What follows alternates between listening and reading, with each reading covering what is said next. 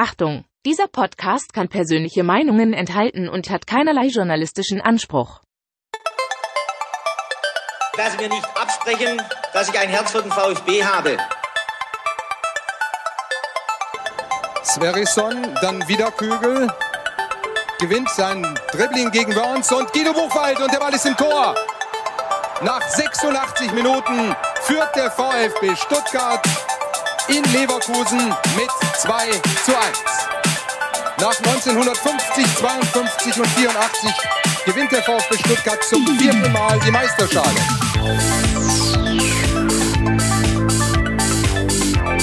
Jetzt müsste der Ball endlich noch einmal hereinkommen. Jetzt kommt er weit nach hinten auf Hitzelsberger! Mario Gomez, spitze Winkel, noch einmal nach innen, Pizza hat den Ball und es gibt noch einmal Abstoß vom Tor. Und jetzt ist das Spiel aus und der VfB Stuttgart ist deutscher Fußballmeister.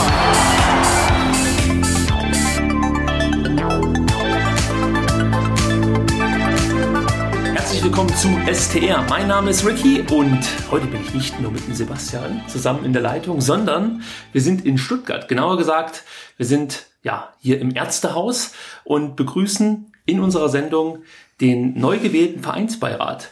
Und zwar Marc Nikolai Schlecht. Hallo Marc. Hallo, schönen guten Abend.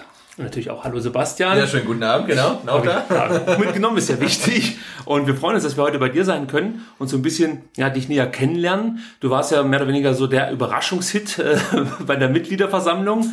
Äh, ja, kann ich ja mal direkt fragen. Hast du damit gerechnet, dass du in den Vereinsbeirat gewählt wirst? Also äh, das ist so einfach gar nicht zu beantworten. Da müsste ich wirklich noch ein paar Wochen zurückgehen. Ähm, es ist ja so, dass ich äh, Ende Oktober habe ich definitiv erfahren, dass der VfB mir da das Vertrauen geben möchte und mich als Kandidat nominieren möchte.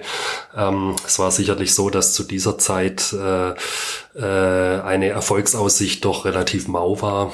Ähm, das wurde mir auch ganz offen so kommuniziert und es ist auch normal, dass man, wenn man gegen den Amtsinhaber antritt, ähm, der ja auch eine gute Arbeit gemacht hat, dass da zunächst mal die Erfolgsaussichten nicht so gut waren. Ich habe die Zeit aber für mich effektiv genutzt. Ich hab, äh, war wirklich aktiv ähm, in der Vorbereitung auf die Mitgliederversammlung und äh, je näher der Termin kam, desto mehr habe ich gespürt, dass meine Chancen tatsächlich steigen und ähm, wurde eigentlich da immer zuversichtlicher, dass es dann so ein Ergebnis war. Damit konnte wirklich niemand rechnen. Das hat mich, das hat mich schon ähm, überwältigt, aber als Sportler, ich habe das auch schon ja kundgetan, ging äh, mein zweiter Gedanke, nachdem ich mich gefreut habe, ging natürlich sofort da an meinen Gegenkandidaten, an den Herrn Pfeiffer, denn äh, diese, diese Abstrafung, das hat schon ein bisschen wehgetan und ich finde, das hat er auch so nicht verdient gehabt. Glaubst du, das hat was damit zu tun, dass die Fans aktuell so ein bisschen nach einem oder sich nach einem Neuanfang sehnen und ähm, vielleicht deshalb eher die Altgedienten mal in Anführungsstrichen abstrafen? Es war schon eine Generationenentscheidung ein Stück weit. Ähm, das, das ist schon, das ist schon richtig. Da bin ich, da bin ich überzeugt, ähm, dass einfach äh, die Stimmung kippte so nach und nach, jetzt nicht nur was mich betrifft, sondern, sondern äh, drumherum überall. Und ähm, die Tendenz war schon da, alte Zöpfe ein Stück weit abzuschneiden. Und ich habe da dann wohl irgendwie den Zahn der Zeit äh, äh, wirklich und den Nerv gut getroffen. Und ähm, äh, ich habe das gespürt in den ganzen Wochen, in denen ich in den Fanclubs unterwegs war, äh, dass ich da auf eine sehr breite Zustimmung getroffen bin. Also, wir werden dich gleich noch ein bisschen besser ja. kennenlernen. Ich muss noch kurz was richtigstellen. Denn in der letzten Ausgabe habe ich mich mal wieder in Rage geredet. Äh, Sebastian, du konntest mich nicht. Nein, konnte ich nicht. Ja, tatsächlich, ja. Obwohl du ja die Stimme der Vernunft bist, aber da hat es nicht mehr funktioniert. Es ging darum, dass ich Thomas Hitzelsberger dafür kritisiert habe, dass er sich nicht klar ähm, ja, positioniert hat, nicht Klarstellung bezogen hat für die zweite Mannschaft des VfB Stuttgart, damals die U23. So wie es dann immer so ist, äh, nach der Folge googelt man erst, ähm, wie eigentlich genau die zeitlichen Abläufe waren. Sprich, wann ist Thomas Hitzesberger NLZ-Leiter geworden? Und ich musste zu meinem Erschrecken feststellen, das war im Februar 2018. Ja, wenn man jetzt so zurückdenkt, was Thomas Hitzesberger alles schon für Positionen innehatte beim VfB, dann ist man wirklich überrascht, dass das erst zwei Jahre her ist, noch nicht mal. Ähm, aber warum möchte ich jetzt hier was korrigieren? Äh, die Diskussion um die zweite Mannschaft kochte hoch, ich sag mal so im Oktober, November 2017. Ich kann mich noch an einen SWR Sportauftritt von Michael Reschke erinnern, als er sich da nicht genau positionieren wollte und ähm, ja, alles stand eigentlich oder die Zeichen standen eigentlich darauf, dass die U23 abgeschafft wird. Und dann war es eben so, dass Thomas Hitzesberger im Februar 2018 NLZ-Leiter wurde und am selben Tag wurde bekannt gegeben, dass die U23 zu U21 wird und die zweite Mannschaft damit nicht abgeschafft wird. Dementsprechend war die Kritik in diese Richtung von meiner Seite aus unangebracht. Nichtsdestotrotz finde ich, könnte natürlich äh, noch etwas mehr kommen vom ähm, jetzigen Vorstandsvorsitzenden äh, was die, was die Jugendarbeit angeht. Ich merke schon, dass man versucht, nach außen hin das, das, ja, das Motto vorzugeben, man möchte wieder auf die eigene Jugend setzen. Aber ja, natürlich müssen wir da jetzt mal abwarten, ob da in den nächsten Monaten, Jahren dann den Worten auch Taten folgen. Das ja, bleibt abzuwarten. So, haben wir das, denke ich mal, aus der Welt geschafft und können wieder äh, mit Marc so ein bisschen darüber sprechen, ähm, wie ja im Endeffekt oder wie es dazu kam, dass er zum Vereinsbeirat wurde. Ich fange mal ganz vorne an. Ja, Jugendzeit, Fußballerzeit. Ich habe gelesen, du bist über Georgi Allianz Stuttgart, dann zum TSV Eltingen gewechselt und dann äh, zum SV Böblingen und bist dann bei den Stuttgarter Kickers gelandet. Ja, das ist richtig. Das ist richtig. Das ist natürlich schon interessant, dass ein Ex-Kickerspieler plötzlich VfB äh, ja, Vereinsbeirat wird. Deswegen gleich mal die Frage, warst du damals VfB-Fan und warst einfach froh, dass du die Möglichkeit hattest, Profitorwart zu werden oder warst du, sag ich mal, beiden Stuttgarter Vereinen äh, positiv zugeneigt? Also ich, ähm, ich habe bei den Kickers gespielt, das ist richtig, aber ich war von, von klein auf war ich VfBler. Ähm, das ist auch äh, in, in meiner DNA tatsächlich so verankert. Da gibt's eine ganz nette ähm, Anekdote zu, beziehungsweise es ist eigentlich eine Tatsache. Ähm, mich wird's ohne den VfB tatsächlich nicht geben. Ja, meine Eltern haben sich im VfB kennengelernt. Mein Vater war, war Spieler beim VfB, hat lange Jahre für die Amateurmannschaft gespielt und die sogenannte Lizenzreserve hieß die damals, die es noch noch gab. Und der VfB hatte damals noch eine Handballabteilung. In der Damenmannschaft hat meine Mutter gespielt und so. Ja. Ähm, so kam das zustande. Also habe da wirklich ein Stück äh, VfB in, in meiner DNA. Und äh, als Kind auch schon. Ich, ich war schon immer VfB-Fan. Äh, nichtsdestotrotz, ich war den Kickers wirklich nie abgeneigt. Äh, das bin ich auch heute nicht. Ähm, denn ich finde, in Stuttgart ist definitiv Platz für zwei Fußballvereine. Und man muss ja auch ganz ehrlich sein, ähm, eine Rivalität auf Augen Augenhöhe ist das ja schon lange nicht mehr, wenn es die denn überhaupt jemals war. Vielleicht äh, höchstens äh, zu den Zeiten, als die Kickers zwei, zweimal in der ersten Liga gespielt haben und im Pokalfinale waren. 87 war das, glaube ich. Ne? 1-3 gegen den HSV. Ähm, aber äh, ansonsten denke ich, ist das, kann man da von Rivalität nicht sprechen, auch wenn ich äh, Verständnis dafür hätte, dass der ein oder andere Dunkelrote das vielleicht anders sieht. Aber bisher wirklich, es hat, es hat nicht einer zu mir gesagt, Mensch, äh, äh, was will denn der Blaue jetzt hier oder sowas, wirklich nicht ein einziger. Ja, und das, äh, da war ich doch überrascht, weil ich hatte mir auch schon so ein bisschen zurechtgelegt, was ich da möglicherweise dann, dann sagen kann. Ähm, aber das war gar nicht notwendig, ja. Und das fand ich, fand ich eigentlich sehr schön. Ja. Ja, du warst dann Anfang der, der 90er in der Likas U19 und generell dann Anfang der 90er äh, im ersten Liga auch gespielt auf Waldau. Das war dann schon so mit die goldenen Zeiten noch ähm, eigentlich, oder? Ja. Waren die schon vorbei dann? Nein, also ich habe in der U19 gespielt, während äh, die erste Mannschaft in der ersten Liga mhm. gespielt hat und mit, mit arg viel Pech damals abgestiegen ist. Das war wirklich extrem unglücklich. Ähm, äh, wenn man denkt, äh, die Kickers haben damals ebenso wie der VfB vor zwei Jahren 4-1 in München gewonnen. Äh, nach diesem Spiel wurde Jupp Heynckes damals erstmalig äh, entlassen, was der Uli Hoeneß ja noch Jahre später als einen seiner größten Fehler bezeichnet hat. Ja, also das, das war schon die, die Hochzeit der Kickers und ähm, in diesen unnötigen Abstieg hinein ähm, bin, bin ich quasi dazugekommen. Ich hatte da, ich hatte da ein bisschen Glück. Ähm, als ich äh, aus der U19 zu den Aktiven kam, war ich eigentlich als Torwart für die zweite Mannschaft vorgesehen und hatte dann aber das Glück, dass äh, sozusagen zwei Alpha-Tiere sich um den Platz im Kickers Tor gestritten haben. Das war der Klaus Reitmeier damals und der Stefan Brasas. Und der Stefan Brasas hat dann äh, wirklich kurz vor glaube, eine Woche vor Saisonbeginn die Möglichkeit gehabt, ähm, beim ersten FC Saarbrücken Bundesliga zu spielen, so dass da auf einmal ein Platz vakant war. Und äh, dann haben sie gesagt, ja, dann nehmen wir halt den. und so bin ich wirklich mit, mit, mit 18 Jahren Profi geworden. Ja. Aber für die Profimannschaft selber hast du nie gespielt?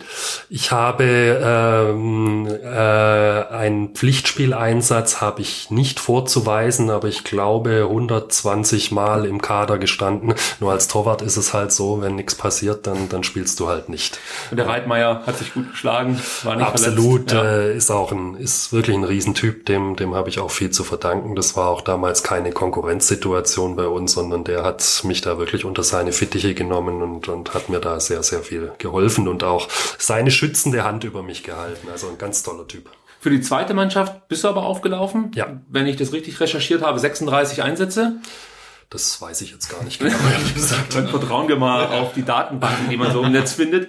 Ähm, und ich habe gelesen, dass du, ähm, ja, also beziehungsweise darauf würde ich jetzt eigentlich hinaus, äh, die Kickers sind dann abgestiegen, ja. ja aus von der zweiten Liga dann in ja. die Regionalliga Süd und du bist dann zum Ligakonkurrenten nach Ditzingen gewechselt. So ist es. Äh, wie kam das zustande? Warum nicht mit den Kickers dann nochmal äh, in der Regionalliga Süd, vielleicht sogar als Stammtorhüter der Angriff ja, ähm, es, es gibt manchmal so Punkte, da hast du das Gefühl, du musst was verändern.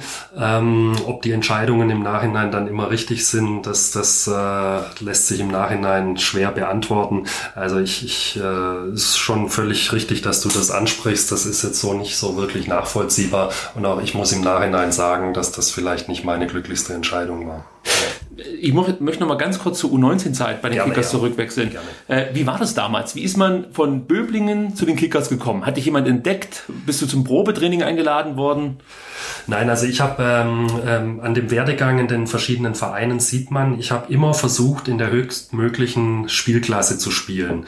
Und ähm, dann aber bei kleineren Vereinen, ähm, der Weg mit dem VfB hat sich erstmalig schon in der C-Jugend gekreuzt. Ich bin damals über diese VfB-Talenttage, habe ich mich tatsächlich, war ich einer von zwei Spielern, der sich bis in, die, in das erste C-Jugendteam vorgespielt hat und hätte dann zum VfB wechseln können, war aber der Ansicht, dass das für meine Entwicklung nicht besonders gut wäre, denn der VfB hat damals, waren so überlegen, ja, die haben äh, mit Ausnahme vom Derby gegen die Kickers, haben die jedes Spiel 8, 9, 10, 0 gewonnen und du kriegst da keinen Ball aufs Tor. Und ähm, ich war der Ansicht, dass ich da in einem kleineren Verein, der in der höchsten Spielklasse spielt, mich sicherlich besser entwickeln kann. Und ähm, so ging das dann äh, äh immer weiter. Und ich wäre wahnsinnig gern zum VfB gewechselt ähm, äh, es, es stand auch kurz, äh, beziehungsweise ich habe ein konkretes Angebot vom VfB bekommen, in die U19 zu wechseln. Bin ich heute noch sehr stolz drüber. Der Ralf Rangnick ist damals wirklich, der ist persönlich zu einem Spiel nach Böblingen gefahren, um, um mich anzuschauen. Und ähm, einige Zeit später hat dann der Helmut Groß, der damals noch Jugendkoordinator war, der Name ist ja sicherlich vielen bekannt, der hat ähm, sich dann quasi an mich beziehungsweise an meinen Vater gewandt und, und äh, ähm, das Angebot unterbreitet. Ich hätte das liebend gerne gemacht, aber die Kickers waren drei Wochen früher dran gewesen. Ähm, ist jetzt die Frage, ob das Scouting dann in Degerloch besser funktioniert hat oder wie auch immer. Aber ich hatte damals, ähm, ich hatte einfach mein Wort schon gegeben und das habe ich, das habe ich gehalten und bin dann zu den Kickers gewechselt in der U19. Ja zu Ditzingen nochmal zurückzukommen. Ja. Ähm, fünf Einsätze hast du da nur in Anführungsstrichen gemacht. An was lag das? Verletzungen oder? Das lag äh, tatsächlich daran, dass ich äh, dann, ähm, also zunächst mal äh, musste ich mich da auch hinten anstellen und das war natürlich schon frustrierend ein bisschen. Du kommst, du kommst aus einem Profi-Club und äh, wechselst dann in Anführungsstrichen zu einem Dorfclub, der es einfach jetzt so, so weit hoch geschafft hat und sitzt dann auch erstmal auf der Bank.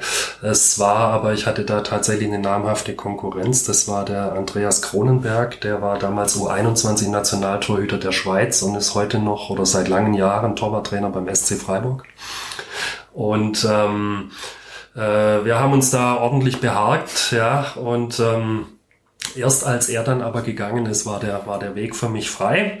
Und das war dann wieder so eine Situation, auch da muss ich heute sagen, das war eine von zwei Situationen, wo ich die Möglichkeit gehabt hätte, zu einem Bundesligisten zu wechseln, und zwar wieder zum VfB. Das war im Jahre 1996. Der Herbert Prim hat seinerzeit die Geschicke gelenkt und ähm, der wollte mich als Torwart für die zweite Mannschaft und mit Perspektive nach oben, so wie wir auch schon gesprochen haben. Du spielst da und kannst aber äh, äh mittrainieren bei den Profis.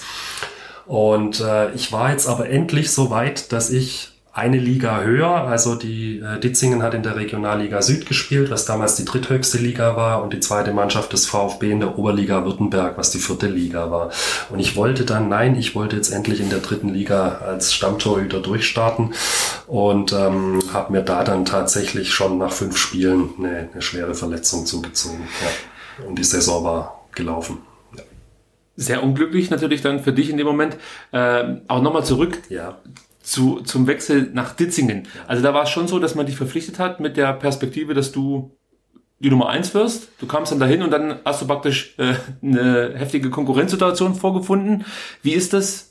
Vielleicht jetzt auch mit aktuellem Bezug, Kobel und Bredlo haben ja auch eine heftige Konkurrenzsituation, kann man so sagen, nachdem ja Tim Walter die Torhüter während dem laufenden Spielbetrieb durchgewechselt hat. Wie ist das so, wenn man dann mit demjenigen zusammenarbeiten muss und sich auch gegenseitig unterstützen muss, äh, um, um dessen Platz man ja eigentlich so ein Stück weit kämpft? Äh, ist das schwer oder äh, gehört das halt einfach zum Business und, und, und man nimmt das so an, wie es ist? Nein, das ist, das ist schon schwer, äh, zumal man sich da ja aber auch, äh, man entwickelt sich auch ein Stück weit in der Persönlichkeit und äh, äh, ich glaube, heute könnte ich mit einer solchen Situation wesentlich gelassener umgehen, als ich das damals konnte.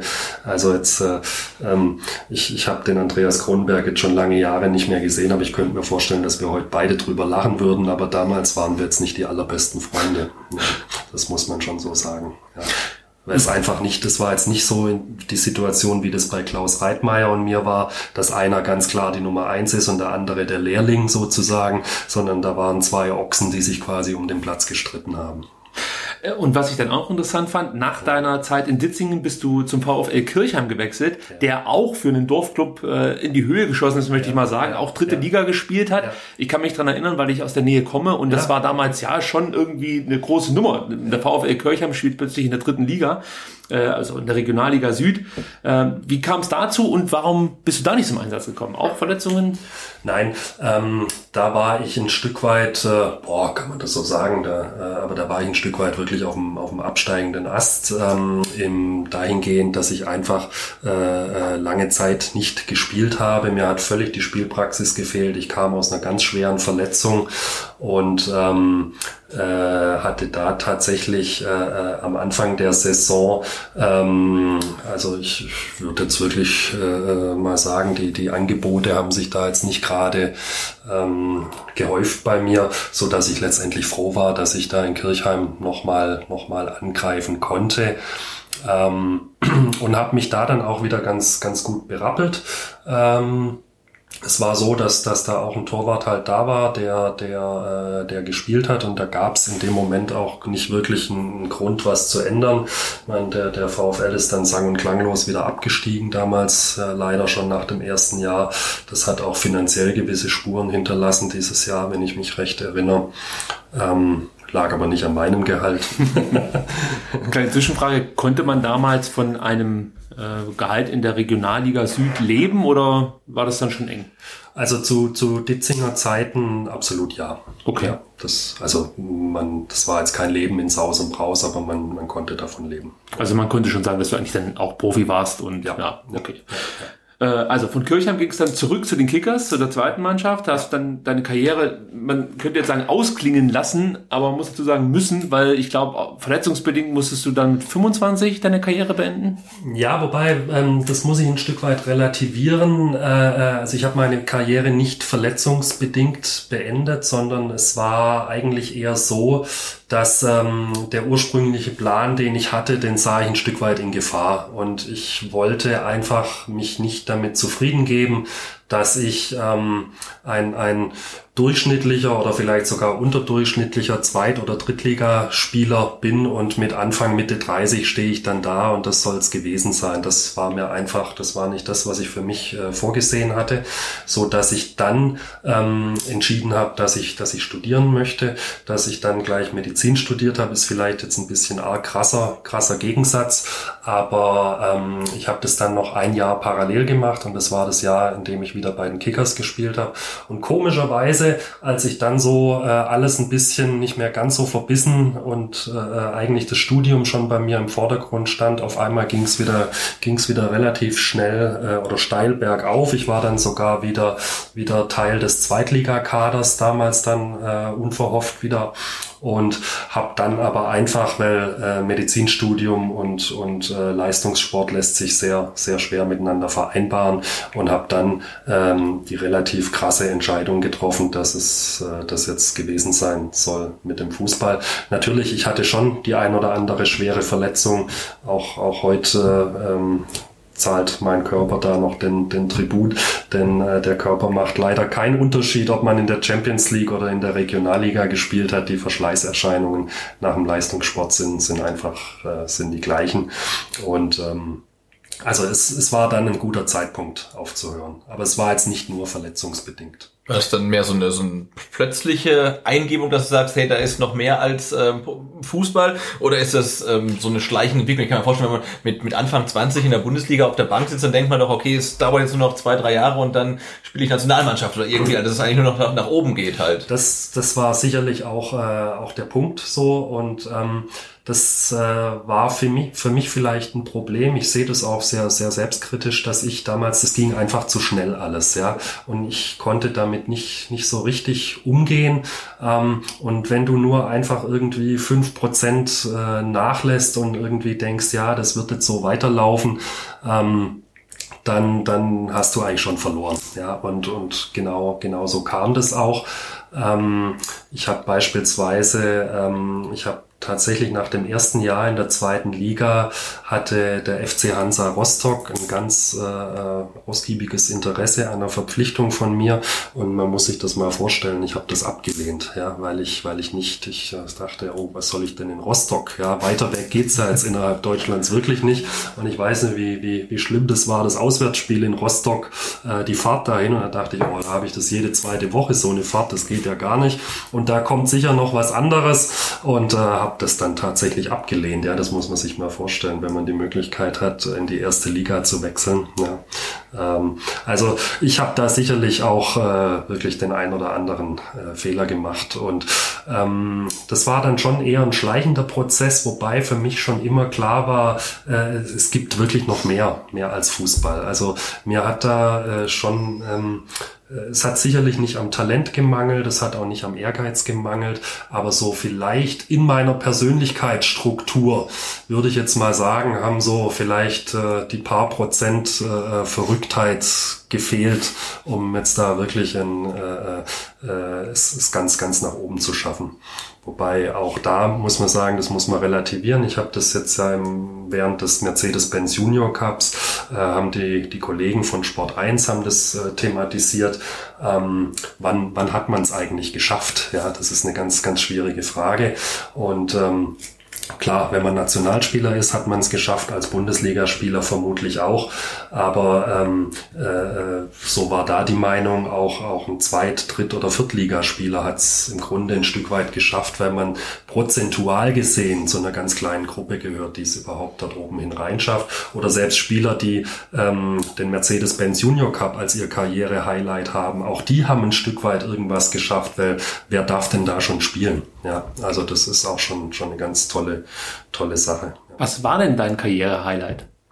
Mein Karriere-Highlight war definitiv als, als 18-Jähriger habe ich, ähm, nachdem ich kurz zuvor beim Mercedes-Benz Junior Cup gespielt habe, habe ich dann beim großen Mercedes Cup in der, in der Schleierhalle gespielt und da waren dann halt schon 10.000 Zuschauer, Live-Übertragung im Fernseher und äh, das Lokalderby gegen den VfB, da habe ich also wirklich nicht so ein ganz schlechtes Spiel gemacht. Da wurdest du sehr gelobt vom Kommentator. Ja. Ähm, er wurde wirklich zum Held der Kickers, okay. sozusagen. Ja, dank dir ging das Spiel 0-0 aus. 2 zu 2 ging's aus. Oh, sag mal, das ist völlig falsch abgespeichert, aber unentschieden war richtig. Genau, genau. Aber ich, ich meine, dass der VfB Riesenchancen hatte Ja, ja. und du hast wirklich alles rausgeholt, was nur ging. Ähm, also das äh, ist mir im Gedächtnis geblieben. Aber ich möchte noch mal ganz kurz zurück Ja. zum Junior Cup kommen, Ja. weil das fand, fand ich faszinierend. Letzte Woche, als ich da war, die jungen Spieler sah, die das alle versuchen ziemlich cool wegzustecken. Ähm, aber wie du ja schon sagst, eigentlich ist es ein absolutes Highlight für die meisten. Viele werden wahrscheinlich nie wieder so viel Beachtung bekommen wie bei diesem Turnier. Wie war das für dich damals? Wie besonders war das, äh, im, äh, ja, beim Junior Cup zu spielen im Glaspalast? Das war was, was absolut Außergewöhnliches, denn ähm, bisher war äh, alle Hallenturniere, die ich vorher gespielt habe, haben in irgendwelchen Turnhallen stattgefunden, ja, wie man es kennt vom Schulsport. Und äh, auf einmal steht man auf dieser Bühne. Das war, das war schon gigantisch. Also es war ein tolles, tolles Erlebnis und auch äh, gegen die, die Mannschaften, die man dann gespielt hat. Wir haben damals gegen Barca gespielt. Wir haben gut Hertha BSC, hm, jo. aber ähm, PSG hat das Turnier, glaube ich, gewonnen im Endeffekt. Und also das war, das hat schon echt Spaß gemacht. Ja. Gab es irgendeinen bekannten Spieler, äh, den du da, äh, oder dessen, dessen Torschüsse du da gehalten hast oder so? Fällt dir da noch jemand ein, den man Kann heute noch kennt? Kann ich mich ehrlich gesagt nicht erinnern, nein. Okay. Nein. nein. Ähm, Sebastian, hast du noch Fragen zur aktiven Fußballkarriere von Marc? Nee, aber ich finde es total spannend. Also, wenn, Ja. ne, also man sitzt ja wirklich selten mit jemandem am Tisch, der schon mal dann irgendwie auf einer Bundesliga-Bank gesessen hat. Also, äh, also finde ich spannend. Und ich finde es auch, äh, auch gar nicht als, als Makel oder Mängel, wenn man halt, äh, wenn du sagst, da haben vielleicht die letzten 5% Ehrgeiz oder so gefehlt. Aber ich finde es halt umso bewundernswerter, wenn man dann vielleicht auch in, in jungen Jahren schon sagt, irgendwie, äh, nee, das ist halt irgendwie nicht der Weg, den ich äh, bis zum Ende gehen möchte. Ich möchte halt nicht mit 35 halt irgendwie äh, noch vierte Liga oder so spielen, sondern da, da ist halt noch mehr. Und dann zu sagen, hey, dann mache ich halt einen kompletten Cut. Also ich finde das äh, umso bewundernswerter eigentlich. Ja, würdest du sagen, du bist zufrieden mit deiner Profikarriere oder würdest du sagen, ah, irgendwie habe ich da an, an ich, ich sag jetzt mal, an, an zu vielen Stellen die falsche Entscheidung getroffen oder würdest du sagen, nee, ist okay, bin ich cool mit?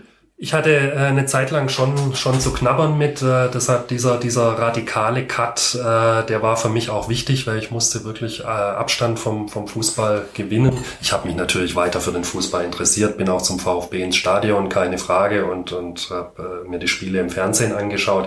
Aber für mich selbst war völlig klar, weil viele fangen ja dann an, dass sie Spielertrainer irgendwo werden, dass sie ihre Trainerlizenzen machen. Das wollte ich alles nicht. Also ich wollte da wirklich den, den kompletten Cut und habe mich da auf eine ganz andere Ebene begeben, die allerdings auch so umfangreich und zeitintensiv war, da wäre wirklich kein Platz für irgendwas anderes gewesen. Ja. Du hast dann dein Studium äh, begonnen, hast ja vorhin schon gesagt, parallel zur ähm, aktiven Genau, das letzte Jahr, das ich noch bei den Kickers gespielt habe, da habe ich, da habe ich schon Medizin studiert und da habe ich einfach gesehen, dass sich das nicht so arg gut äh, miteinander verbinden lässt. Ja. Und dann habe ich gelesen, dass du eigentlich in die Rechtsmedizin wolltest. So, das ist natürlich eine lustige Anekdote, die man dann, ich glaube, bei den Stuttgarter Nachrichten nachlesen konnte. Äh, da war es wohl so, dass du vor einer Wasserleiche standst, die dich dann auf andere Gedanken gebracht hat und du umgeschwenkt bist, was den äh, Bereich angeht der Medizin. Das ist richtig, ja. Wir hatten damals den Kurs der Rechtsmedizin. Ich meine, das war das achte oder neunte Semester. Und äh, Teil dieses Kurses war, dass man an einer gerichtlich angeordneten Leicheneröffnung teilnehmen musste. Und das passiert jetzt in einer Stadt wie Tübingen äh, auch nicht täglich, dass da sowas stattfindet. Also äh, es hört sich jetzt fast ein bisschen makaber an, aber da gab es eine Hotline für uns Studenten, bei der wir uns dann immer informieren konnten, wenn was ansteht. Also man konnte dann auch nicht wählerisch sein, sondern wenn ein Termin anstand, dann äh, und an diesem äh, Mittwochmorgen in einem August äh, war es dann soweit, äh, dass ich mich da mit drei Kommilitonen auf den Weg zum Bergfriedhof in Tübingen gemacht habe und dann ähm, wurde äh, diese fünf Tage alte Wasserleiche, die aus dem Neckar gezogen wurde, da wurde der Bauchraum eröffnet und das war wirklich, das war das widerlichste, was ich jemals in meinem Leben gerochen habe. Und ich hatte keine Kontrolle mehr. Es war wirklich pures Glück, dass ich mich nicht übergeben habe und das womöglich noch über die Leiche. Dann dachte ich wirklich so, nee, also ich glaube, da nimmst du jetzt mal lieber Abstand von diesem, von diesem Gedanken. Ja. Und dann war der nächste Gedankengang, ich mache irgendwas mit Unfallchirurgie oder ich mache äh, gehe in die Richtung Orthopädie oder wie muss man sich das dann Nein, also vorstellen? der, der Orthopäde ist einen ehemaligen Sportler natürlich schon naheliegend, weil es geht um den Bewegungsapparat und ähm, also der, der Gedanke, der war, äh, äh, war jederzeit präsent gewesen. Ja, also die, die Rechtsmedizin, das wäre eher so eine Leidenschaft gewesen, aber dass ich eigentlich in die Orthopädie gehen möchte oder in die Sportmedizin, das, das war eigentlich relativ klar. Und es gab dann die Möglichkeit, ähm, diese, diese Facharztauszeichnungen oder Facharztweiterbildungen, Orthopäde und Unfallchirurg zu kombinieren und das habe ich dann gemacht und das hat, war, war sehr gut, ja. Du hast als Kinderorthopäde im Eugele gearbeitet. Was kannst du darüber so erzählen? Wie, wie kam es dazu erstmal, dass du dich dann auf, auf Kinderorthopädie spezialisiert hast und ähm, ja, wie war die Zeit dort? Ich denke mal, das war auch sehr prägend. Äh, Das ist genau das richtige Wort. Also die, die Zeit hat mich wirklich sehr geprägt, ähm, sowohl in, in meiner ärztlichen Tätigkeit, aber wirklich auch als Mensch. Ja, weil ähm, du hast es in der Kinderorthopädie auch mit, äh, mit vielen geistig und körperlich behinderten Kindern zu tun. Und das äh, ist schon, äh, du siehst ja, was alles dranhängt, auch die Familien und ähm, wie die Kinder damit umgehen und, und wie, wie lebenslustig und fröhlich die trotzdem sind und mit, mit welchen Kleinigkeiten man denen Freuden machen kann. Ähm, das, das war schon beeindruckend und was da auch noch hinzukommt, äh, die Kinderorthopädie und die Kinderonkologie äh, haben leider eine relativ große Schnittmenge, weil es doch viele ähm, bösartige Tumoren gibt, die vom Knochen- oder Knorpelgewebe ausgehen, so dass wir da auch wirklich viele krebskranke Kinder zu betreuen hatten. Und ähm, da gibt's ja diesen, diesen berühmten Satz, dass ähm, ein, ein gesunder Mensch sehr, sehr viele Wünsche hat, aber der Kranke hat nur den einen Wunsch, wieder gesund zu werden. Und das ist wirklich was, was man da greifen konnte. Und ähm, also ich habe da viele, viele junge und kleine Menschen kennengelernt, die, die ich wirklich für ihren, für ihren Mut und ihre Lebenslust bewundert habe. Wie lang äh, warst du dann? Ich war da, ich war da fast drei Jahre, ja. Und das war, das war schon eine sehr intensive Zeit, auch, auch von der Arbeitsbelastung her, also nicht nur von der seelischen Belastung. Ähm, das kann man schon, kann man schon wegstecken, aber die Arbeitsbelastung war, war auch sehr hoch. Und ähm, ich habe da auch einen ganz klaren Plan verfolgt, äh, denn wir müssen ja gewisse Kataloge erfüllen. Das heißt, du musst so und so lang in gewissen Abteilungen gearbeitet haben. Du musst so und so viel operative Eingriffe in, in verschiedenen Formen durchgeführt haben. Und es gibt eigentlich kaum eine Klinik, die das gesamte Spektrum anbietet oder anbieten kann, das du brauchst, um diese Auflagen für die, für die Facharztanerkennung irgendwann zu bekommen. Und so bin ich eigentlich wirklich während meiner Ausbildung zum Facharzt immer nur so lang an einer Klinik geblieben, wie ich gebraucht habe, um die Sachen, hört sich jetzt blöd an, mitzunehmen, die ich gebraucht habe. Ja. Aber dein Ziel war letzten Endes immer eine eigene Praxis oder? Nein, nicht, nicht unbedingt. Ich habe das aber relativ schnell gemerkt, äh, dass ich aus dieser Mühle, aus der, aus der Klinik raus möchte. Ja. Äh, Gerade jetzt in den, in den operativen Fächern oder als, als Unfallchirurg. Ähm, es gab wirklich äh, kaum einen Feiertag, äh, an dem du nicht morgens dann irgendwie reingerufen wirst. Und das war einfach was, das, das wollte ich nicht auf Dauer haben. Ja. Und so, so bin ich dann relativ schnell zu der eigenen Praxis gekommen, wobei das schon auch ein riesengroßer Schritt war. Das war vor allem auch äh, wirtschaftlich und finanziell war das zunächst mal schon ähm, äh, gewagt, ja, ganz klar. Hast du dann hier gleich auf dem Killesberg die Das Praxis ist, äh, ja. das ist meine, meine erste Praxis und ich, also ich habe, äh, ich bin auch der Erstmieter hier. Das heißt, ich habe die Praxis von niemandem übernommen und kam auch direkt aus der Klinik. Das heißt, ich hatte auch keinen Patientenstamm und habe das jetzt wirklich äh, über die Jahre aufgebaut. Im November war ich jetzt seit sechs Jahren hier. Und dann habe ich noch gelesen, dass du als Dozent tätig warst. Ging- Bin ich, bin ich immer, Immer noch? Ja, ja. Ich unterrichte an der Medizinischen Akademie in Stuttgart, unterrichte ich die Fächer Chirurgie und Orthopädie. Ja. Ah, das fand ich auch noch interessant, weil da konnte man detailliert erstmal nichts finden. Jetzt wissen wir es, Ja, ja, was ja. da ansteht. Das, das macht mir sehr viel Spaß, ja. Bist du dann nach wie vor Generalist oder hast du dich auf irgendwelche Körperteile spezialisiert? Schulter ist ja ganz beliebt oder Knie oder äh, also ich habe so so bisschen meine meine Nischen gefunden. Zu mir kommen tatsächlich aufgrund meiner Erfahrung sehr sehr viele Kinder und Jugendliche. Ja, ich mache zum Beispiel auch Ultraschalluntersuchungen für für Säuglingshüften und solche Dinge.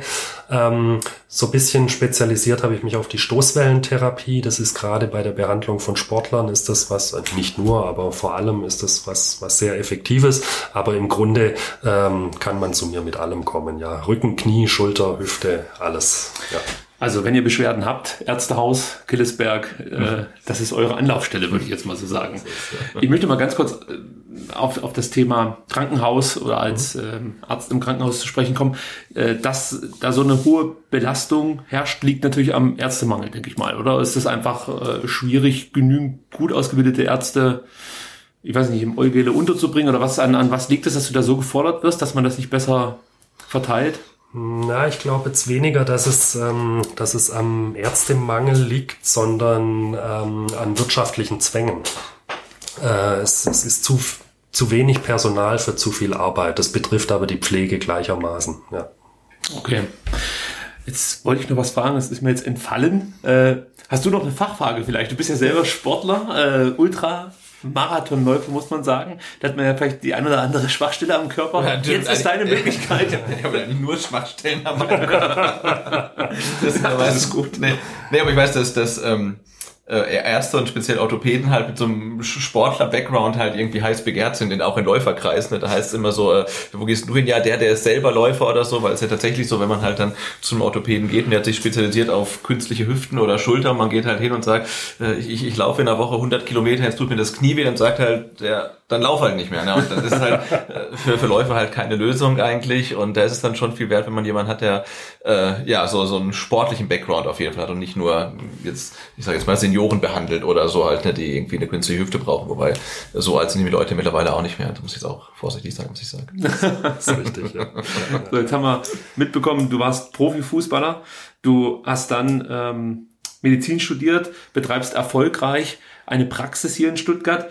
Aber das ist dir noch nicht genug gewesen, denn Nein. du hast noch eine zweite Leidenschaft, eine dritte Leidenschaft, so ist es richtig. Du bist nämlich auch noch Kriminalromanautor.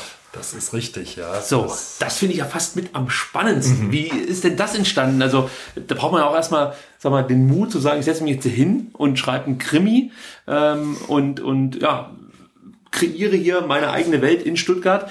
Vielleicht kannst du dazu ein bisschen was erzählen. Wie kam das zustande? Ähm, wir haben vorher über meine Leidenschaft zur Rechtsmedizin gesprochen. Meine Bücher sind auch da mit relativ viel Details gespickt, denn das ist einfach eine Stärke, die ich als Mediziner natürlich ausspielen kann. Ähm, viele, viele äh, Autoren, Kollegen müssen das relativ aufwendig recherchieren. Ich, bei mir genügt's häufig, wenn ich da im Buch nochmal schnell ein bisschen was nachlese. Also das, äh, das ist eine absolute Leidenschaft von mir. Witzigerweise ist es so, dass ich als Kind oder Jugendlicher so gut wie gar nicht gelesen habe. Ich würde mich da fast als Lesemuffel bezeichnen, habe das aber irgendwann, ähm, habe ich das dann nachgeholt. Ich habe gemerkt, wie toll das eigentlich ist, so ein, so ein spannendes Buch zu lesen und habe das dann regelrecht versch verschlungen, sämtliche Krimireihen.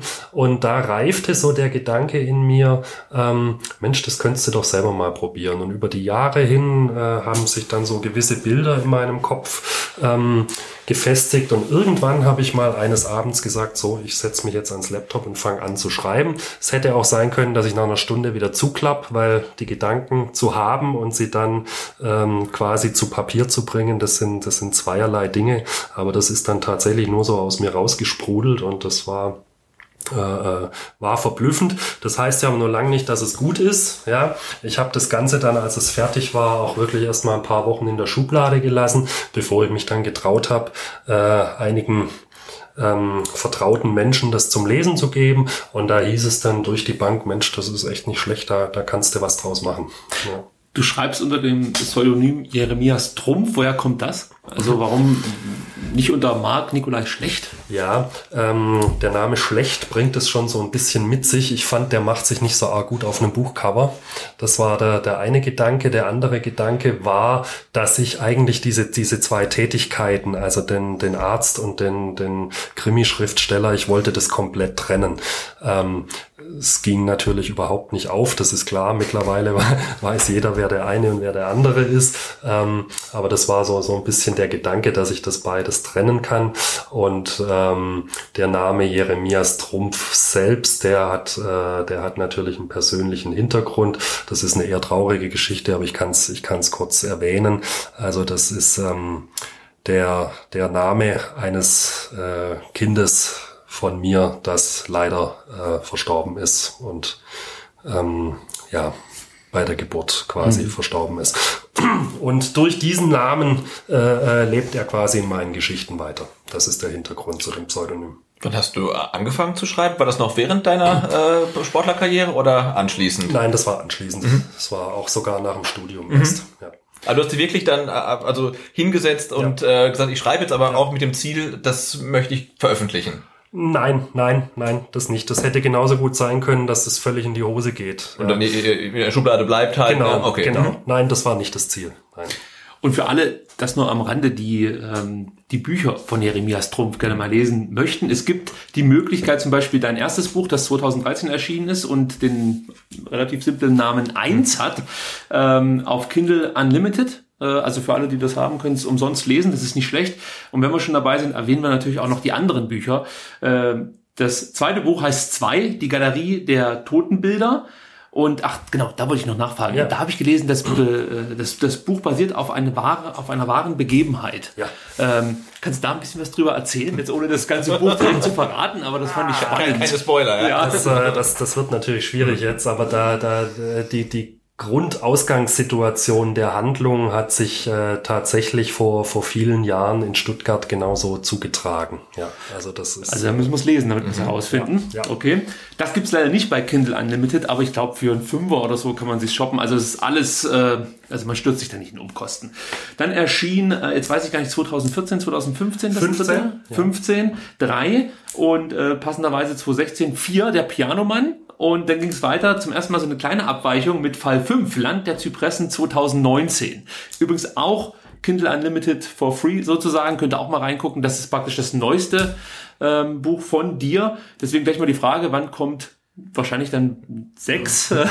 ja, es ist, äh, ist nicht ganz richtig. Jetzt kurz vor Weihnachten, am 12. Dezember, erschien ähm, das Buch La Pinette, der Pinienwald. Das ist ein, ein Spin-off äh, zu dieser, zu dieser Krimi-Reihe. Ja, also das ist nicht der Fall 6, sondern ein, ein Buch, das außerhalb, äh, außerhalb der Reihe spielt, aber mit den gleichen Protagonisten.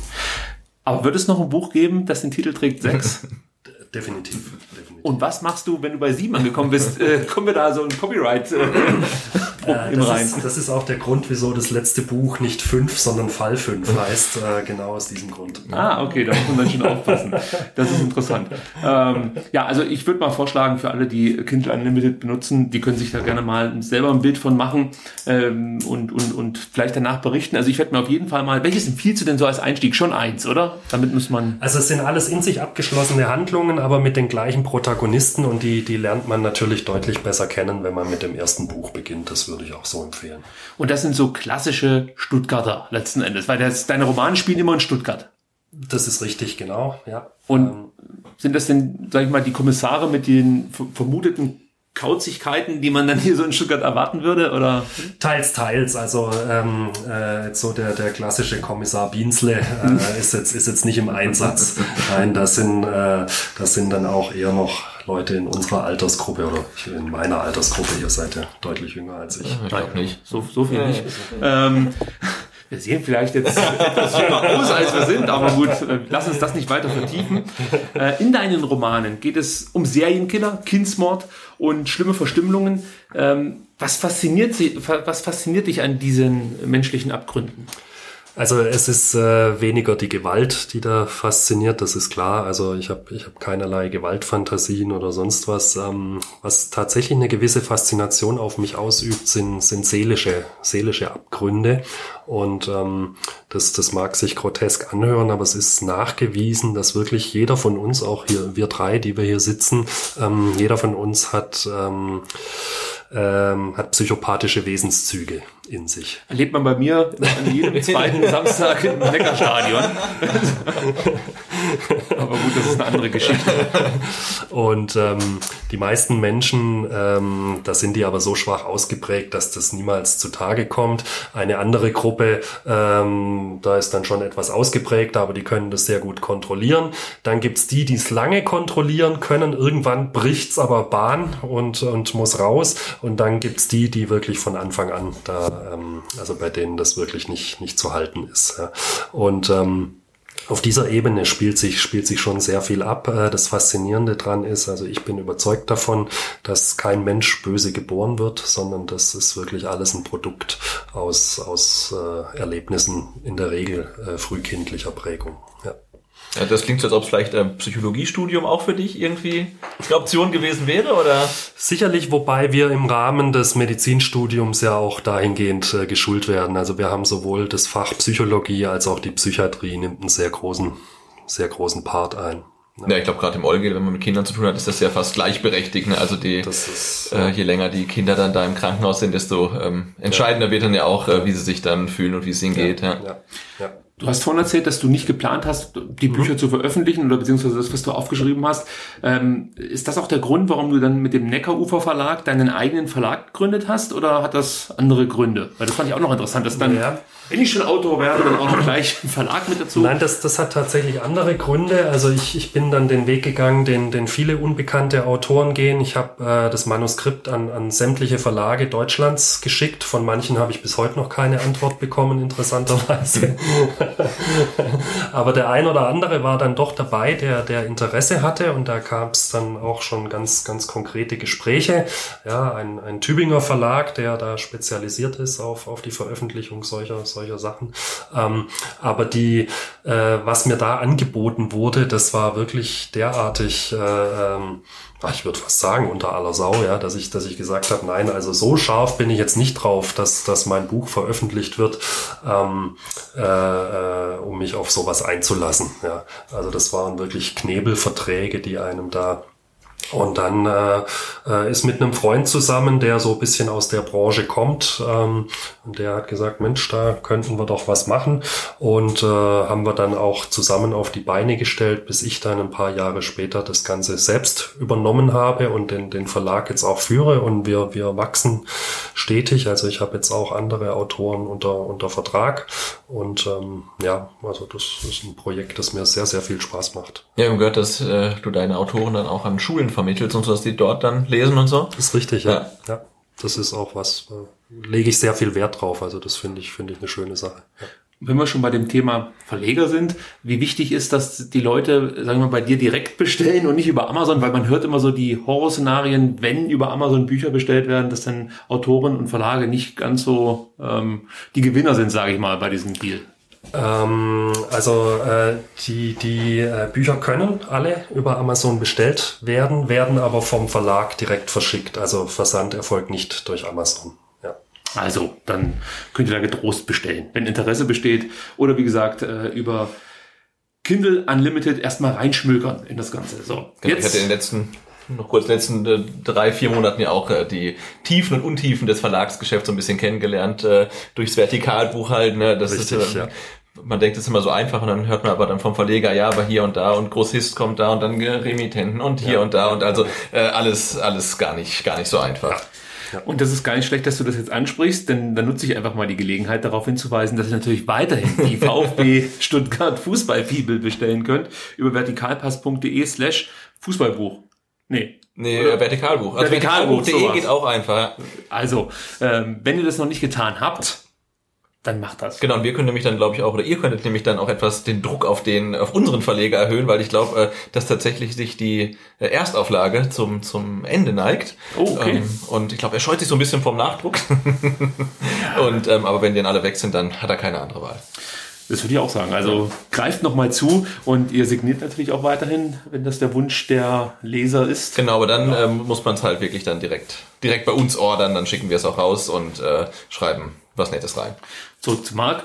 Jetzt haben wir herausgefunden, du bist Arzt, Dozent, Autor ja, und jetzt kommt und Verleger. Noch, und Verleger, ja, absolut. Und jetzt kommt noch eine weitere Tätigkeit dazu, nämlich auf einmal bist du Vereinsbeirat.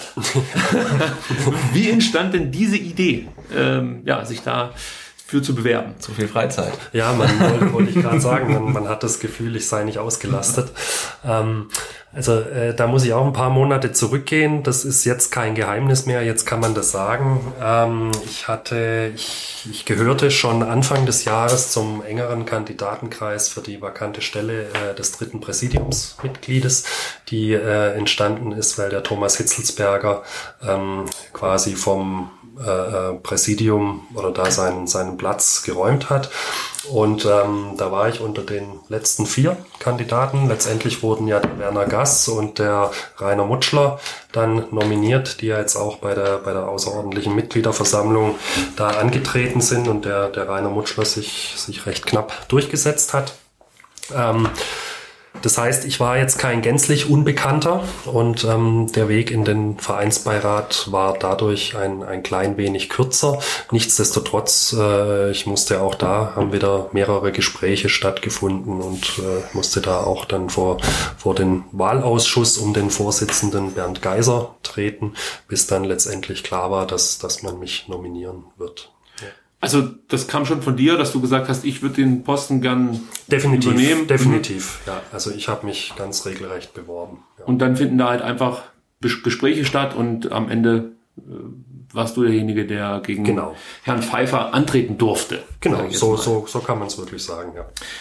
Was natürlich dann wirklich verblüffend war, dass du mit acht, nee, 85,75 Prozent der Stimmen der anwesenden Mitglieder gewählt wurdest. Wie überrascht warst du von diesem Wahlerfolg? Hast du ansatzweise damit gerechnet? Also ich, ich habe es ja eingangs schon erwähnt, ähm, so in den, in den, je näher die, die Mitgliederversammlung kam, desto eher hatte ich das Gefühl, dass ich tatsächlich gewinnen könnte, denn äh, noch ein paar Wochen zuvor schien das, schien das völlig ausgeschlossen. Und auch bei der Mitgliederversammlung selbst, weil ich, ich fand, äh, ich war da mit meinem Auftritt ganz zufrieden, hatte auch das Gefühl, dass das kam gut an. Man merkt es ja ähm, aufgrund der Reaktion des, des, des Publikums. Und ähm, hinterher kamen so viele Leute zu mir, die gesagt haben, dass sie mich gewählt haben. Und da dachte ich, Mensch, wenn das stimmt, wenn die mich wirklich alle gewählt haben, dann könnte ich ja tatsächlich gewinnen. Ja, und äh, das war natürlich dann ein Brett. Also äh, fast 86 Prozent, das ist überwältigend. Ja. Äh, und die Frage, die man, sich natürlich immer stellt, äh, ja, was hat dich letzten Endes bewogen, dich als Vereinsbeirat zu bewerben? Weil äh, man fragt sich natürlich dann auch vielleicht jetzt als Außenstehender, ja, mit welchen Erwartungen geht man in so eine Zeit, äh, geht man in diese Bewerbung und man geht ja vielleicht dann auch davon aus, ja, vielleicht werde ich gewählt und was möchte man dann letzten Endes bewirken als Vereinsbeirat? Was sind so da deine Ziele oder welche Gedanken hast du dir im Vorfeld gemacht? Ähm, man macht sich natürlich eine Menge Gedanken. Ich würde jetzt sagen, es wäre jetzt im, wirklich im höchsten Maße unseriös, wenn ich, wenn ich jetzt erzählen würde, was ich, was ich alles bewirken möchte, denn das impliziert, dass äh, seither da irgendwas nicht gut gelaufen ist und äh, also nichts, nichts liegt mir ferner. Ja, das ist eine, eine, eine eingespielte Mannschaft, ähm, die jetzt wirklich zwei Jahre lang einen super Job gemacht hat und ich freue mich und bin stolz, dass ich jetzt Teil dessen sein kann. Ähm, und es ist sicherlich auch so, so, dass zunächst mal für mich als Neuling, da jetzt äh, ich schon weiß äh, und der Anstand das auch ähm, äh, gebietet, dass ich da erstmal mich ein bisschen hinten anstelle und erstmal äh, beobachte und das Tagesgeschäft erlerne und ähm, dann langsam aber sicher anfangen kann, mich auch mich auch mit einzubringen. Aber was mir natürlich ganz wichtig ist und das sind die Dinge, die ich auch jetzt schon äh, die ganze Zeit angefangen habe, mir mir ist die Nähe zu den zu den Fans unglaublich wichtig. Warum? Ganz einfach, weil ich selbst einer bin. Ja, das, das ist einfach so. Und ähm, ich habe das Gefühl, dass der VfB da insgesamt gerade auf einem ganz guten Weg ist. Also ich glaube, man, man hat schon gelernt aus der jüngeren Vergangenheit und äh, äh, hat wirklich gesehen, okay, äh, also so, so kann es jetzt nicht mehr weitergehen und wir müssen da definitiv was ändern. Und ich habe das Gefühl, dass das sehr gut aussieht.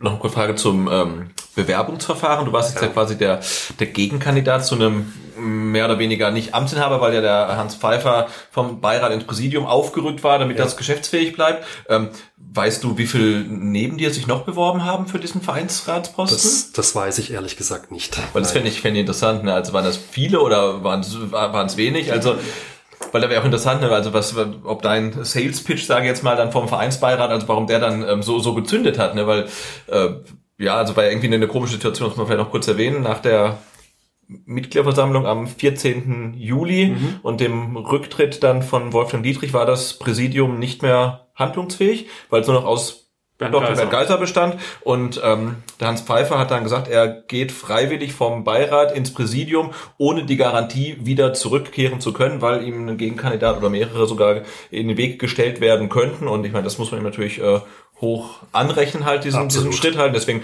war es halt dann schon so ein bisschen ja bitter halt, dass er halt dann äh, so wenig Ja-Stimmen bekommen hat. Ja. Ja, trotzdem hat man ja im Vorfeld schon immer ein bisschen gehört, dass, sagen wir, der VfB gern mit äh, Hans H. Pfeiffer weitergemacht hätte. Äh, da natürlich die Frage, wie gehst du damit um, dass man da innerhalb des Vereins einen klaren Favoriten hatte? Ist das erstmal schwierig, dann das so anzunehmen oder sagst du, so ist es halt, die kennen sich, du hast ja selber gesagt, die haben hervorragende, hervorragende Arbeit geleistet in den letzten zwei Jahren. Äh, fällt es das? Also ich habe da, ich habe da überhaupt kein Problem damit, denn das, das äh, war eine, war eine eingespielte Mannschaft und die, die haben gute Arbeit geleistet und das ist ja völlig, völlig normal, dass du dann da äh, im, im bewährten Team auch gerne, gerne weiterarbeiten würdest. Also ich habe das jetzt zu keiner Zeit irgendwie als Affront gegen mich gesehen. Ganz im Gegenteil, äh, mir wurde ja schon das Vertrauen äh, quasi ausgesprochen, denn sonst hätte man mich nicht nominiert. Denn sobald man jemanden nominiert, muss man auch einkalkulieren, dass er am Ende tatsächlich gewinnen könnte.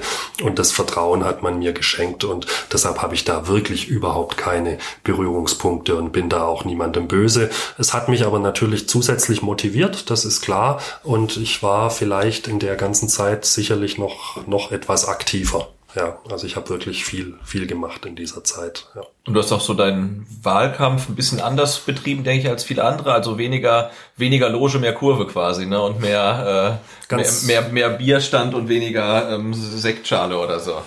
So, so kann man es vielleicht ganz treffend beschreiben. Ja, das, das ist so. Ja, also Du hast ja gerade eben schon erwähnt, dass dir die Fans am Herzen liegen, dass ja. du da viel machen möchtest. Jetzt habe ich ähm, bei der Recherche für dieses Interview festgestellt, dass, äh, dass ähm, dass der Vereinsbeirat sich nicht nur aus neun Personen aus, äh, zusammensetzt, sondern im Endeffekt dann nochmal drei Ressort, mhm. Ressorts gibt und zum einen Mitglieder und Fans, zum anderen Wirtschaft und Gesellschaft und dann Sport und Verein. Du wirst jetzt gelistet unter Sport und Verein. Ja. Äh, was bedeutet das genau? Was ist da deine Aufgabe oder ja, wie, was kann man sich jetzt also, vorstellen? Ähm, das kann ich jetzt ehrlich gesagt auch nicht, nicht so genau sagen, denn ähm, es ist schon so, dass die, äh, die Tätigkeiten des Vereinsbeirats in der Satzung ganz klar geregelt. Wie das Alltagsgeschäft dann irgendwann aussieht, muss ich ganz ehrlich sagen, das kann ich noch nicht sagen. Wir werden in der nächsten Woche werden die ersten Sitzungen stattfinden. Wir hatten zwar jetzt alle auch zwischen den Jahren ähm, relativ viel Kontakt, aber es hat jetzt wirklich noch keine, keine Sitzung stattgefunden. Dass ich mich aufgrund meiner meiner sportlichen Vergangenheit äh, für diesen Part innerhalb des Vereinsbeirats besonders eigne, ähm, ja, das, das ist bekannt. Ja. Kann man da wählen eigentlich? Also kannst du sagen, ich möchte gerne ja, Mitglieder und Fans in, in, dem Ressort sein oder ist das von vornherein klar gewesen, dass es auf Sport und Verein Nein, das, das, das war klar, dass es äh, in diesem Bereich ist, denn der Hans Pfeiffer war vorher ähm, der, der Mann in diesem Bereich, so dass diese Stelle auch vakant war. Ja, also das war von vornherein klar. Geht's dir jetzt, bist du äh, Teil des Vereinsbeirats, vorher nur gemeiner Fan.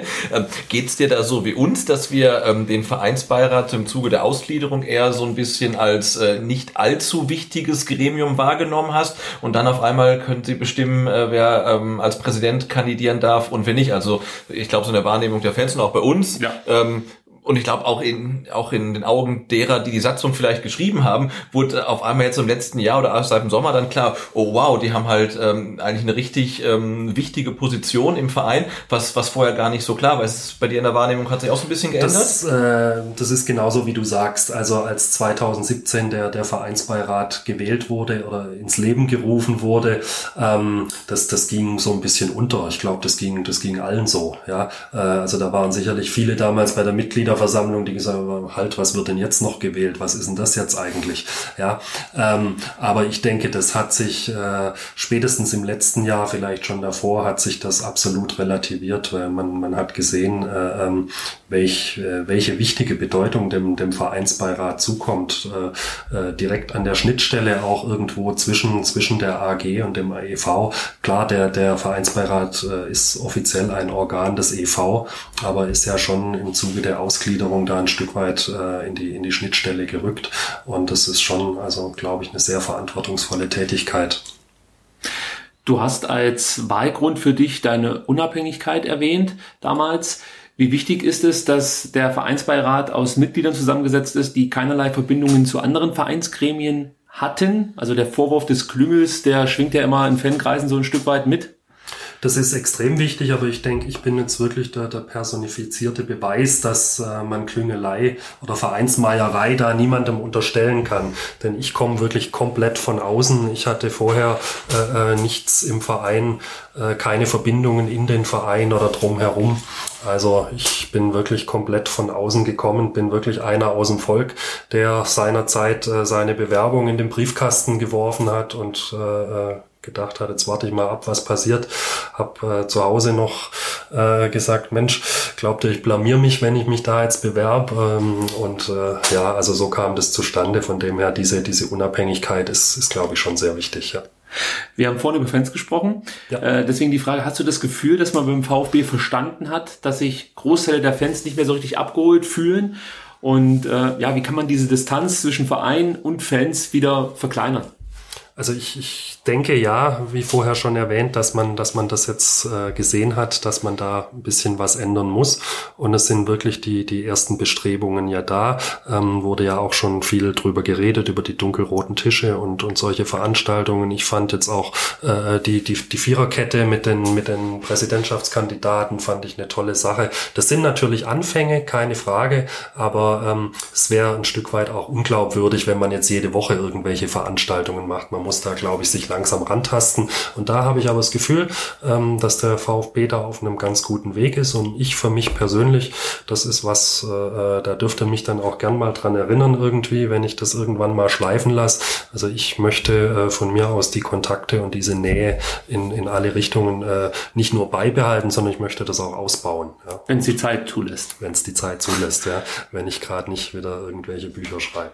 Ist ja auch vielleicht noch eine Frage. Weißt du schon, wie viel Zeit das Ganze Ganze in Anspruch nehmen wird? Also deine Position im Verein? Das, das ist jetzt leider auch noch nicht so ganz klar. Ich denke, das wird, das wird auch unterschiedlich sein. Also wie gesagt, nächste Woche sind jetzt die ersten Sitzungen, aber die nächste Woche ist dann äh, wirklich, da ist fast jeden Tag irgendwas mit dem VfB.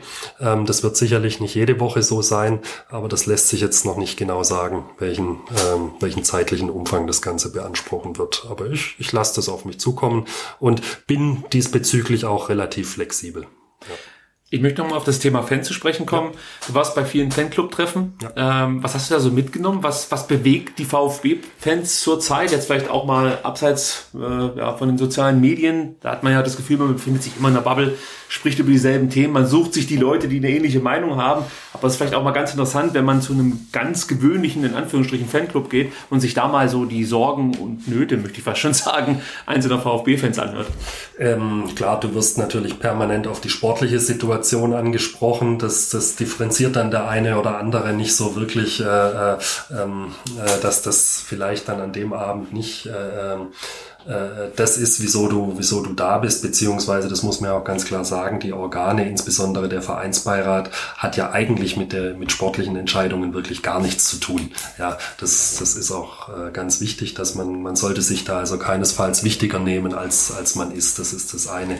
Aber äh, für mich waren diese, diese Treffen mit den Fanclubs, äh, das war wirklich sehr, auch sehr emotional für mich und, und sehr bewegend, denn ich habe da viele ganz, ganz tolle Leute kennengelernt ähm, und wurde nochmal so, so richtig geerdet auch, würde ich sagen.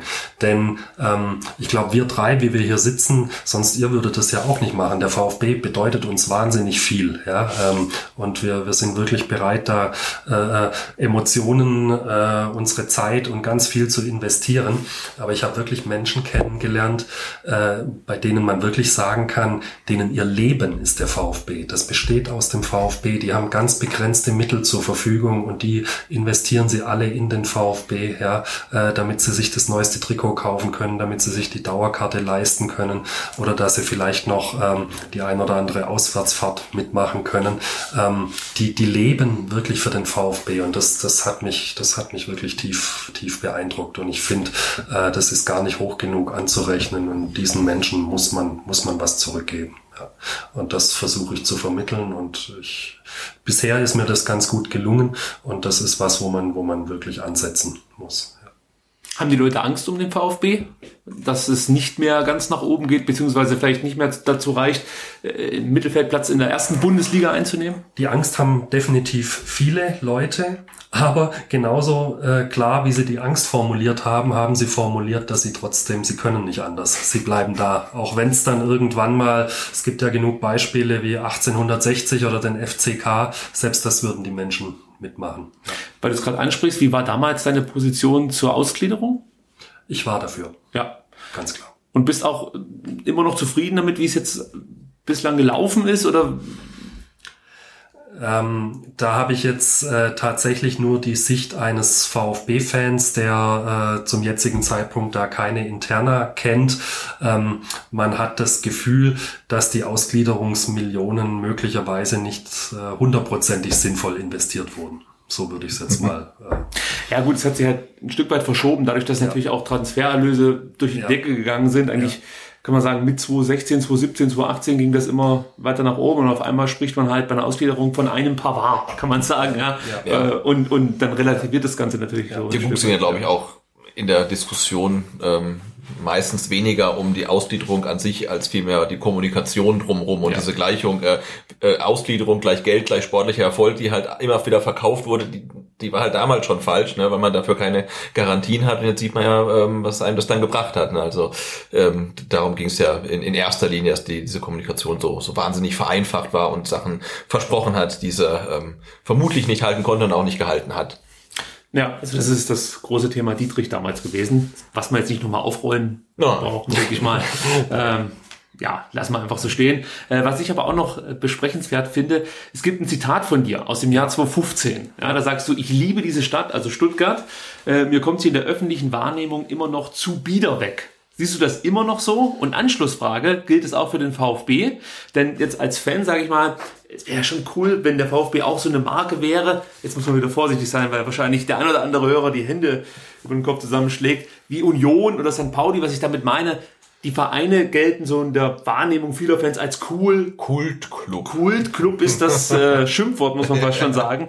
Aber wie gesagt, das ist die Frage jetzt an dich. Äh, wie kann man den VfB, wie kann man die Stadt Stuttgart cooler machen? Auch wenn es jetzt natürlich ein bisschen fast schon boulevardesk ist, die Frage so zu stellen. Also, dass, dass äh, Stuttgart mir etwas zu bieder wegkommt, das bezog sich eigentlich eher auf die Person des Schwaben an sich. Ich finde dieses Klischee einfach, das da teilweise gezeichnet wird, das finde ich grauenhaft, ja.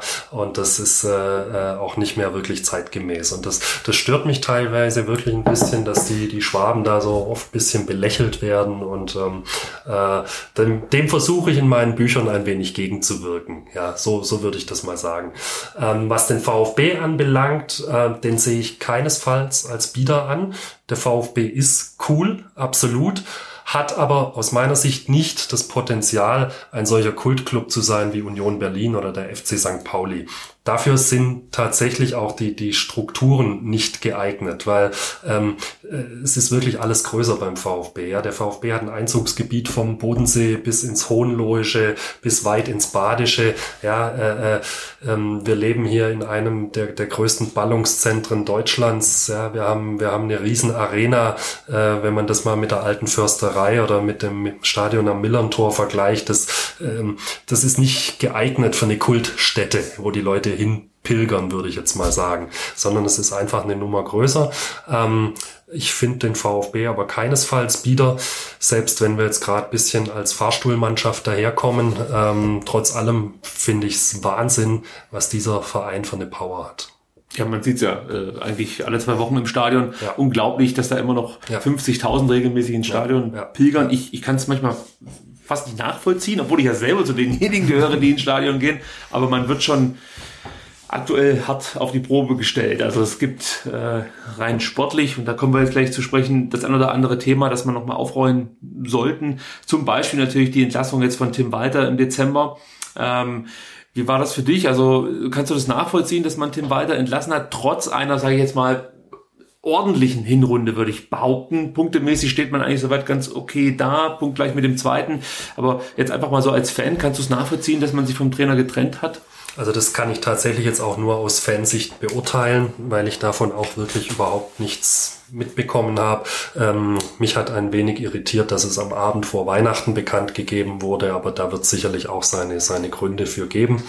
Ähm, ich konnte es ein Stück weit verstehen, denn äh, die Tendenz ging wirklich in die in die falsche Richtung, finde ich. Ja. Und ähm, wenn dann tatsächlich jetzt, dass ein neuer Trainer noch die Vorbereitung auf die Rückrunde machen kann, beziehungsweise die Rückrunde hat ja schon begonnen, aber ähm, auf den zweiten Teil der Saison, so will ich es mal sagen, wenn dann war jetzt der richtige Zeitpunkt und möglicherweise ist es so, dass man ähm, bei den letzten zwei Entlassungen, also das ist meine persönliche Meinung, Taifun Korkut wurde für mich zu früh entlassen. Ja, da gehe ich mit. Und äh, Markus Weinzierl zu spät. Auch da gehe ich mit. so, und vielleicht hat man da jetzt, äh, das ist ja auch alles nicht so einfach. Von dem her äh, denke ich, wenn, dann war jetzt der richtige Zeitpunkt. Ähm, möglicherweise hätte man es aber auch äh, äh durchziehen können oder sollen, denn ich finde, es war wirklich nicht alles schlecht. Ja, also kann man ganz bestimmt nicht sagen. Und ähm, ich war dann unterm Strich doch eher etwas überrascht. Ja. Sag mir, wenn die Frage unangebracht ist, hast du aus der Presse erfahren, dass Tim Walter entlassen wurde oder wird man als Vereinsbeirat vorher kurz vielleicht informiert, bevor es dann die komplette Öffentlichkeit erfährt? Ich habe es aus der Presse erfahren. Ist das normal so? Also das weiß ich auch nicht. Das weiß ich auch nicht. Aber ich war zu diesem Zeitpunkt äh, äh, äh, war ich vielleicht äh, seit fünf Arbeitstagen Mitglied des VfB Vereinsbeirats. Also ich, ich wusste da wirklich nichts von. Ja, also ich meinte das. Also ich habe auch aus der Presse erfahren. Immerhin. Also, also das können wir mal so festhalten. Ich wollte jetzt damit auch nicht ja. irgendwie äh, ja. zum Ausdruck bringen, dass äh, ich das ungerecht finde oder keine Ahnung. Nein, ich, nein. ich, ich meine, es ist ja die AG, die diese ja. Entscheidung am Ende trifft. Und ich finde es auch okay, dass dann nicht fünf Leute damit noch zusätzlich involviert werden. Das sollen die zwei machen, die dafür zuständig sind. Genau. Und ähm, ich denke mal, da ist das Thema dann auch in besten Händen. Hoffen wir jetzt einfach mal. Ja. Und ähm, ja, das, was man so hört, muss man im Nachhinein sagen, ist es ja auch die richtige Entscheidung, wenn die sportliche Führung und der Trainer, sage ich mal, nicht den Weg gemeinsam gehen können, wollen, wie auch immer, dann ist es vielleicht auch besser, sich zu trennen. Und dann bietet sich natürlich die Winterpause eher an, als, sage ich mal, der 23. Spieltag. Ja, klar, weil du musst ja fragen, was ist, wenn man halt gegen was ist denn Heidenheim, Leverkusen, St. Pauli, ja. glaube ich, die drei Spiele. Leverkusen, ich habe gerade überlegt, was ist jetzt los, aber das ist der DFB-Pokal. die drei Spiele hast du jetzt dann vor der Brust äh, Ende Januar, Anfang Februar, wenn du die halt äh, nicht halbwegs erfolgreich ähm, bestreitest mit Tim Walter, was machst du dann? Und ihn dann halt rauszuwerfen, wäre äh, völlig daneben. Ne? Also dann ich, ich finde es für mich halt einfach nur schade, also als Fan, weil du dich jedes Mal, und das habe ich letzte Woche schon erzählt, weil du dich halt jedes Mal wieder auf dieses Experiment einlässt eines neuen Trainers. Es ist, für viele ist es halt irgendwie, ja, da kommt der nächste Trainer, aber ich weiß nicht, vielleicht bin ich da auch anders, aber wenn ein neuer Trainer kommt, dann, ja, dann lese ich mir durch, was lässt der spielen, wie tickt der. Also man versucht, den Trainer irgendwie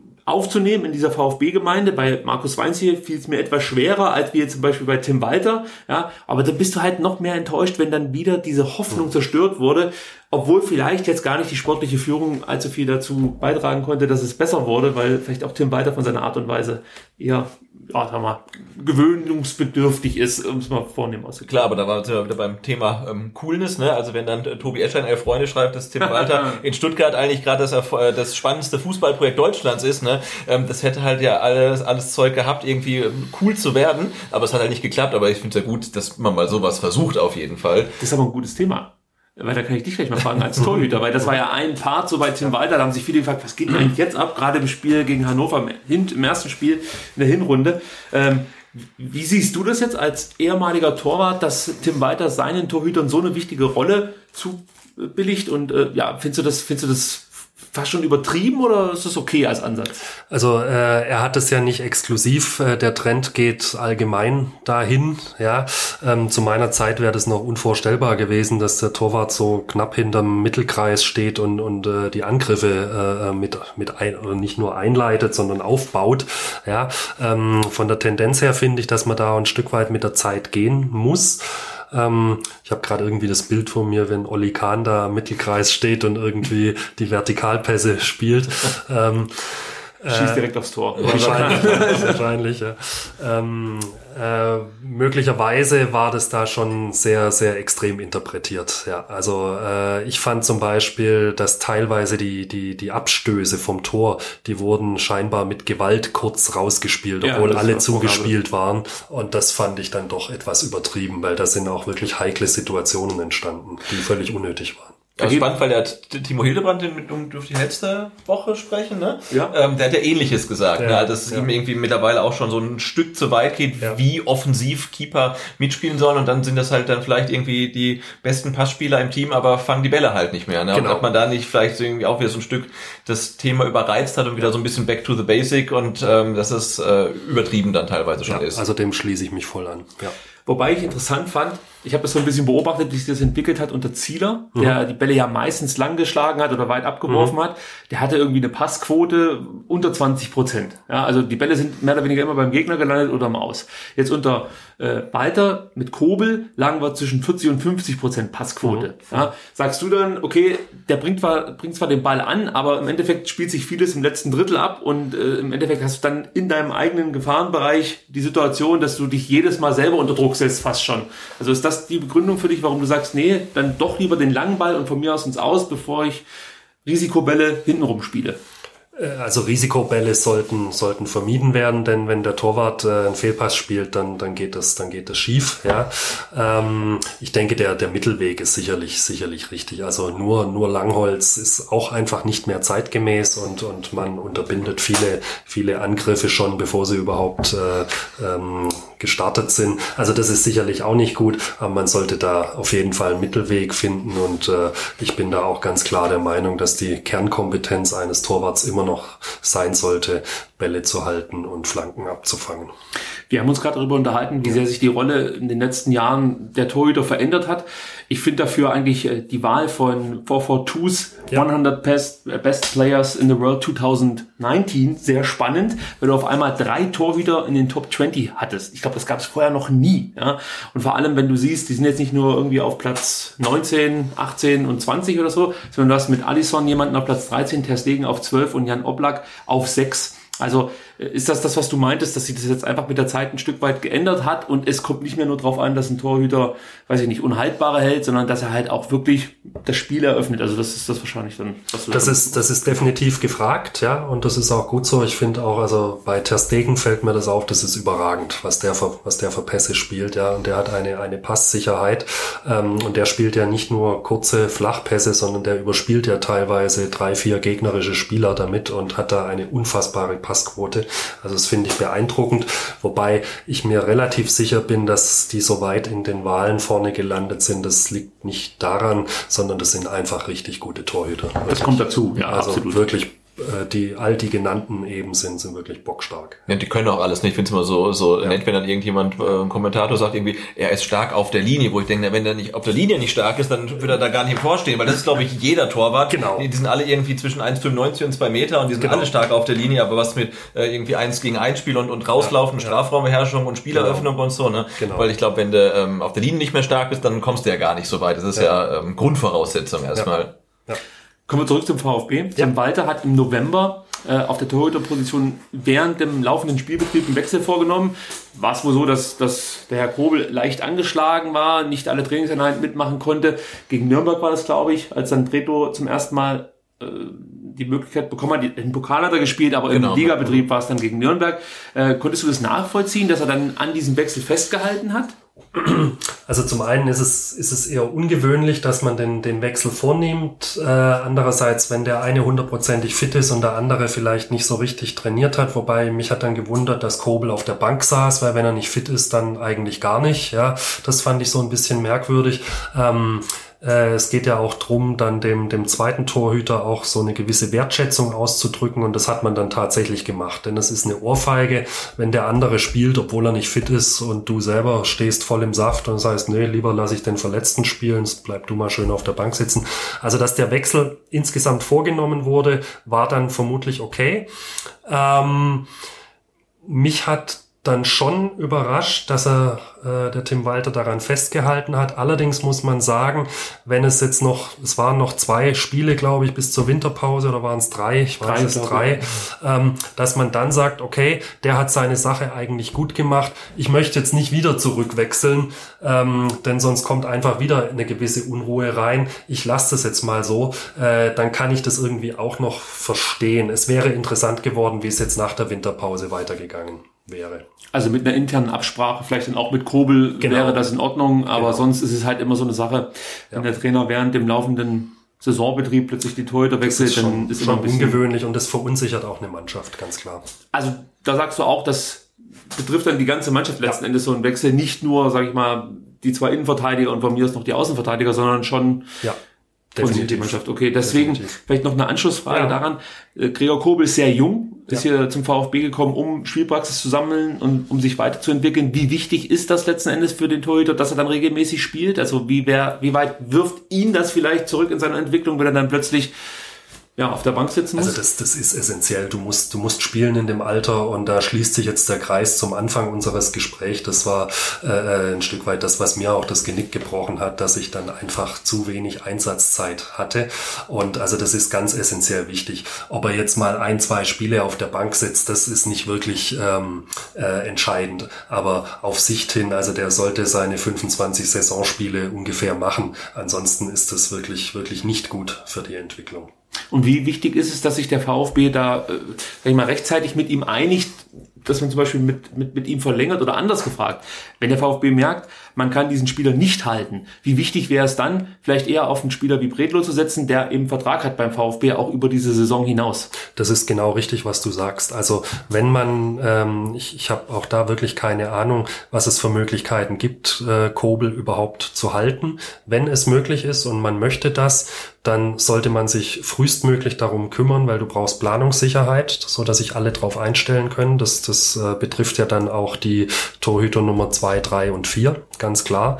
Ähm, vielleicht sagt ja auch äh, Bredlo, er möchte sich anders orientieren, wenn äh, das mit Kobel weitergeht beispielsweise.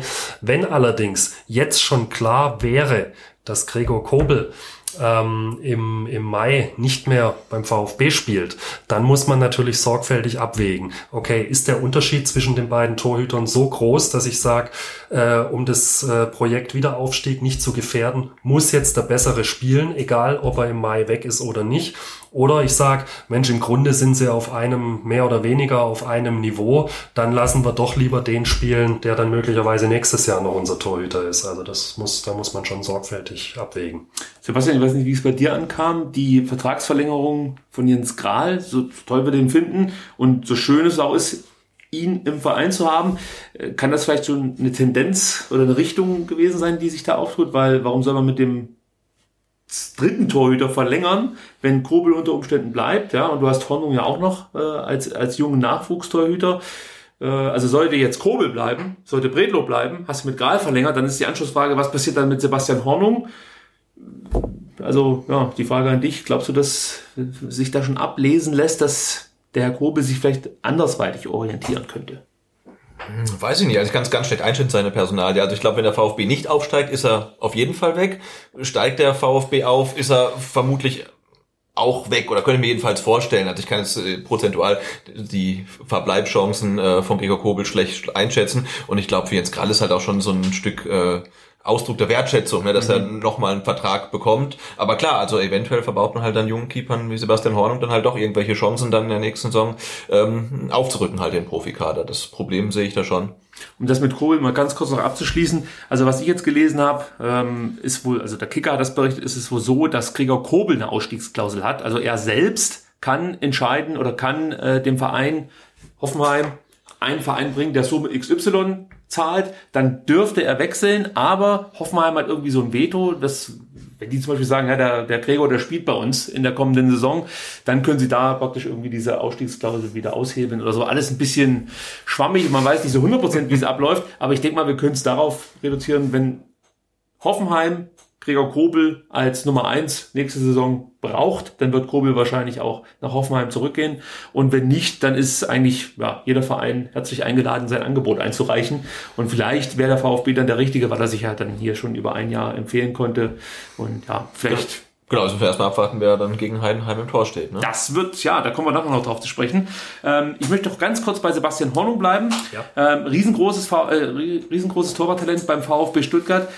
Absolut bombastische Rückhalt bei der U19. Ich fand auch bei der U21 stark gehalten und zuletzt beim Junior Cup fast schon brilliert, möchte ich sagen. Ähm, aus deiner Sicht hat Hornung das Zeug zum Profi-Keeper, sage ich jetzt erstmal, bevor ich jetzt schon von der Bundesliga spreche. Also das, das Zeug dazu hat er definitiv, ja, ganz klar, das sieht man, das ist ein hochveranlagter äh, äh junger Mann. Ähm, ein, ein wirklich fachmännisches Urteil möchte ich mir jetzt nicht erlauben, weil ich ihn, ich habe ihn jetzt vielleicht vier oder fünf Mal spielen sehen. Das reicht einfach nicht aus, um, um da richtig das zu analysieren. Da müsste man vielleicht auch in der täglichen Arbeit mal, mal zuschauen. Aber das Zeug dazu hat er definitiv, ja, ganz klar. Was äh, bei mir so ein kleines bisschen immer, vielleicht täusche ich mich aber auch, aber äh, mir kommt es immer so vor, als ob ihm irgendwie ein paar Zentimeter Körpergröße fehlen würden. Ich vielleicht täuscht das aber auch. Nee, nee, ich glaube, der ist unter 1,80. Was? Ja, ja, ja. Das, das kann kaum Oder 1,90 nee. meinst du? Unter 1,90. Ja, wahrscheinlich jetzt. ich würde jetzt mal schätzen 1,86. Nee, 1,79. Also zumindest sagt das die äh, Kurzrecherche hier über Google aus. Das wäre okay. natürlich schon sehr klein. Also ich glaube, Jan Sommer ist dann... Äh, 1,83. Ja, also das, das wäre dann schon sehr klein. Ja. Also wir hoffen jetzt mal, dass diese Angaben nicht stimmen. Ansonsten kriegt er Stöckelschuhe. Nein, Quatsch. äh, aber es wäre natürlich schade, wenn wir hier ein tolles Talent haben, das jetzt vielleicht nicht die Chance bekommt, regelmäßig bei den Profis mitzutrainieren, weil ja, ins Tor wird das nicht schaffen. Aber äh, ja, ich finde es dann halt schwierig, wenn du jetzt drei Torhüter hast, die im Endeffekt dem, dem vierten jungen Mann dann den Weg so ein bisschen verbauen. Du kannst ihn ja trotzdem bei den Profis mittrainieren lassen, ja. in der Oberliga einsetzen, vielleicht nächste Saison schon in der Regionalliga. Das wäre dann mit Sicherheit auch nochmal ein wichtiger Step für ihn. Aber da bin ich ganz gespannt, wie sein Weg weiter verlaufen wird. Denn ich sag mal so, in der U19 musste er ja auch in großen Toren äh, stehen und hat da auch sein. Da sind die Tore nicht klein. Ja, ja. Gute Leistung gezeigt. Also von daher wäre es schön, wenn er vielleicht dann die nächste Saison die Möglichkeit bekommt, ich meine, ich habe erst neulich gegoogelt, ich meine, sein Vertrag läuft aus. Nee, das war mit von Hummel. Hummel läuft Vertrag 2020 aus, der Torschützenkönig beim Junior Cup. Mhm. Also haben wir das auch noch geklärt. Gut. Gut, dann kommen wir jetzt zum aktuellen Tagesgeschehen und gucken mal ganz kurz ins Trainingslager des VfB Stuttgart, das aktuell in Mabea läuft. Und äh, da können wir gleich nochmal über die Jugend sprechen, denn der VfB ist angereist mit fünf U21 beziehungsweise einem U19-Spieler, Sebastian Hornung, Lilian Eckloff, das ist der U19-Mann, Antonis Aidonis ist mit dabei, Nick Betzner und Florian Kleinhansel. Ich sage das deshalb, weil ich ja in der letzten Ausgabe noch gefordert habe, gibt den mhm. Jungs wenigstens die Möglichkeit, dass sie sich im Training mal präsentieren können. Dass die vielleicht dann nicht im Kader stehen, ja, gegen Heidenheim, ist das eine. Aber ich glaube, so ein bisschen kann man das auch mal wertschätzen, ähm, dass die U19 wirklich großartige Leistungen bringt und äh, gerade Dejan Eckloff mit, mit 17 Jahren, also wirklich super aufspielt. Man hat heute im Test gegen Basel schon so ein Stück weit gesehen, dass es noch eine Weile braucht, bis er da ganz oben angreifen kann und vielleicht dann wirklich mal Chancen bekommt, ähm, in der zweiten Liga zu spielen. Ich finde, man merkt einfach, es fehlt noch an der Körperlichkeit, es fehlt aber auch noch so ein bisschen an der Grundschnelligkeit. Also er ist schon schnell, aber dass er dann wirklich lange diesen Speed halten kann, das fehlt mir noch so ein Stück weit. Weil ich auch dazu sagen muss, die Kameraeinstellungen, die uns da geboten wurden heute, äh, ja, ich weiß nicht, ob die äh, für eine Analyse zulässig sind, aber es sah zumindest war, so aus. War nicht der Scouting-Feed, glaube ich. Ja, ja, da müssen wir wahrscheinlich nochmal bei äh, Pellegrino Matarazzo nachfragen, der ja diese Sonderkamera auf dem TV-Tower, wie er so schön heißt, in Mabea hat. Ah. Ja, diese Aufnahmen, die wären es natürlich, die hätte ich gerne. Allgemein perfekte Bedingungen in Mabea, zwei Plätze nur für den VfB. Es wird auch immer wieder betont, denn es gibt äh, nochmal irgendwie eine Fußballakademie, wo dann die ganzen anderen Vereine untergebracht sind. Da muss irgendwie ziemlich viel los sein, weil natürlich einige Bundesliga-Vereine, Zweitliga-Vereine und auch Vereine aus anderen Ländern sich momentan in Andalusien vorbereiten. Was auch noch interessant ist, das Trainingslager kostet den VfB Stuttgart 150.000 Euro. Ja, ist jetzt für heutige Verhältnisse nicht so viel, wenn man sich überlegt, dass zum Beispiel ein Matarazzo dem VfB 350.000 Euro kostet. Aber was mich jetzt mal interessiert, ich frage mich immer, wenn ihr, oder bist du damals ins Trainingslager irgendwie in den Ja, Süden wir waren, gegangen? wir waren auch gerade, äh, Andalusien war schon Ja. damals ein sehr beliebtes Reiseziel. Aber wie, was ist jetzt der Vorteil, außer dass der Platz gut ist? Weil ich denke mir dann immer, du kommst im Februar wieder her, musst dann trotzdem in der Kälte spielen, trotzdem tiefer Platz. Also ist es einfach nur, um die Abläufe besser einstudieren zu können? Oder sagst du, nee, vielleicht hat man da eher seine Ruhe, Teambuilding-Maßnahmen? Ich weiß nicht, was ist der Vorteil, äh, in die, in die Sonne zu gehen? Der, der, der Vorteil sind eigentlich wirklich nur die Platzbedingungen, ja, muss man ganz klar sagen. Ähm, natürlich für die, für die Spieler ist es schön, das schafft, das schafft ein Wohlfühlklima, wenn man da, äh, äh, es joggt sich leichter am Strand als durch, durch äh, irgendeinen Wald, finde ich, ja. Ähm, aber äh, ansonsten äh, gebe ich dir gebe ich dir völlig recht. Äh, man könnte genauso gut auch äh, auf der Schwäbischen Alb äh, das Quartier aufschlagen oder in der Sportschule Ruid. Aber es ist dann schon so ein bisschen Klassenfahrtatmosphäre auch, also dass man dann schon auch so, dass die Stimmung einfach besser ist, als wenn man sich dann äh, jetzt hier irgendwie auf dem gefrorenen Platz und bei zwei Grad irgendwie trifft. Ja, du, du, du fühlst dich definitiv wohler, wenn du in der wenigen Freizeit, die du hast zwischen den Trainingseinheiten, ähm, wenn du da vielleicht irgendwo am Pool liegen kannst. Das ist mit Sicherheit, äh, mit Sicherheit schöner. Ähm, aber äh, Klassen von, also Klassenfahrtstimmung, nein, kommt da, Okay. kommt da nicht auf. Das ist, ist schon, ist schon harte Arbeit. Ähm, also ich habe Trainingslager nicht gemocht, wenn ich ehrlich bin. Aber nicht äh, wegen des vielen Trainings, sondern äh, ich, ich mochte es nicht so lang von zu Hause weg zu sein. Ja. Also ich habe einmal ein Trainingslager mitgemacht. Allerdings war das äh, am selben Ort, äh, wo sonst auch die normalen Trainings stattfanden. Ich habe natürlich nicht so hoch gespielt wie, die, wie du logischerweise. Aber äh, unser Trainer bestand darauf, dass keiner am Abend nach Hause fährt. Und das führte dann dazu, dass alle äh, zwar ja praktisch äh, an der Sportstätte blieben, aber ähm, zeitgleich dann auch die Freunde und so genügend Alkohol angekarrt haben. Und ich, ich glaube, ich würde jetzt mal vermuten, dass sich der Trainer das nicht so vorgestellt hat, dass dann am nächsten Morgen wirklich alle mehr oder weniger mit so einer Fahne äh, aus ihren Schlafsäcken äh, rausgekrochen kamen. Also von daher, ja, ich glaube, wir stellen uns ein Trainingslager anders vor, als es letzten Endes bei den Profis ist. Ja, ich glaube, ich will auch keinen, keinen großen Spaß haben. Aber der VfB kann uns ja gerne mal einladen, dann ähm, lockern wir die Stimmung ein wenig auf vor Ort. Ich habe gesehen, es gibt ja genug ähm, Auswärtsfahrer, die mit nach Marbella gefahren Ja, sind. wie immer. Also total Man erstaunlich. hat es ja auch gehört heute. ja. Ja. Das war weniger fantastisch, aber dass sich so viele Leute da immer wieder aufmachen, äh, finde ich genial. Und jedes Mal denke ich mir, ah, das soll ich auch machen.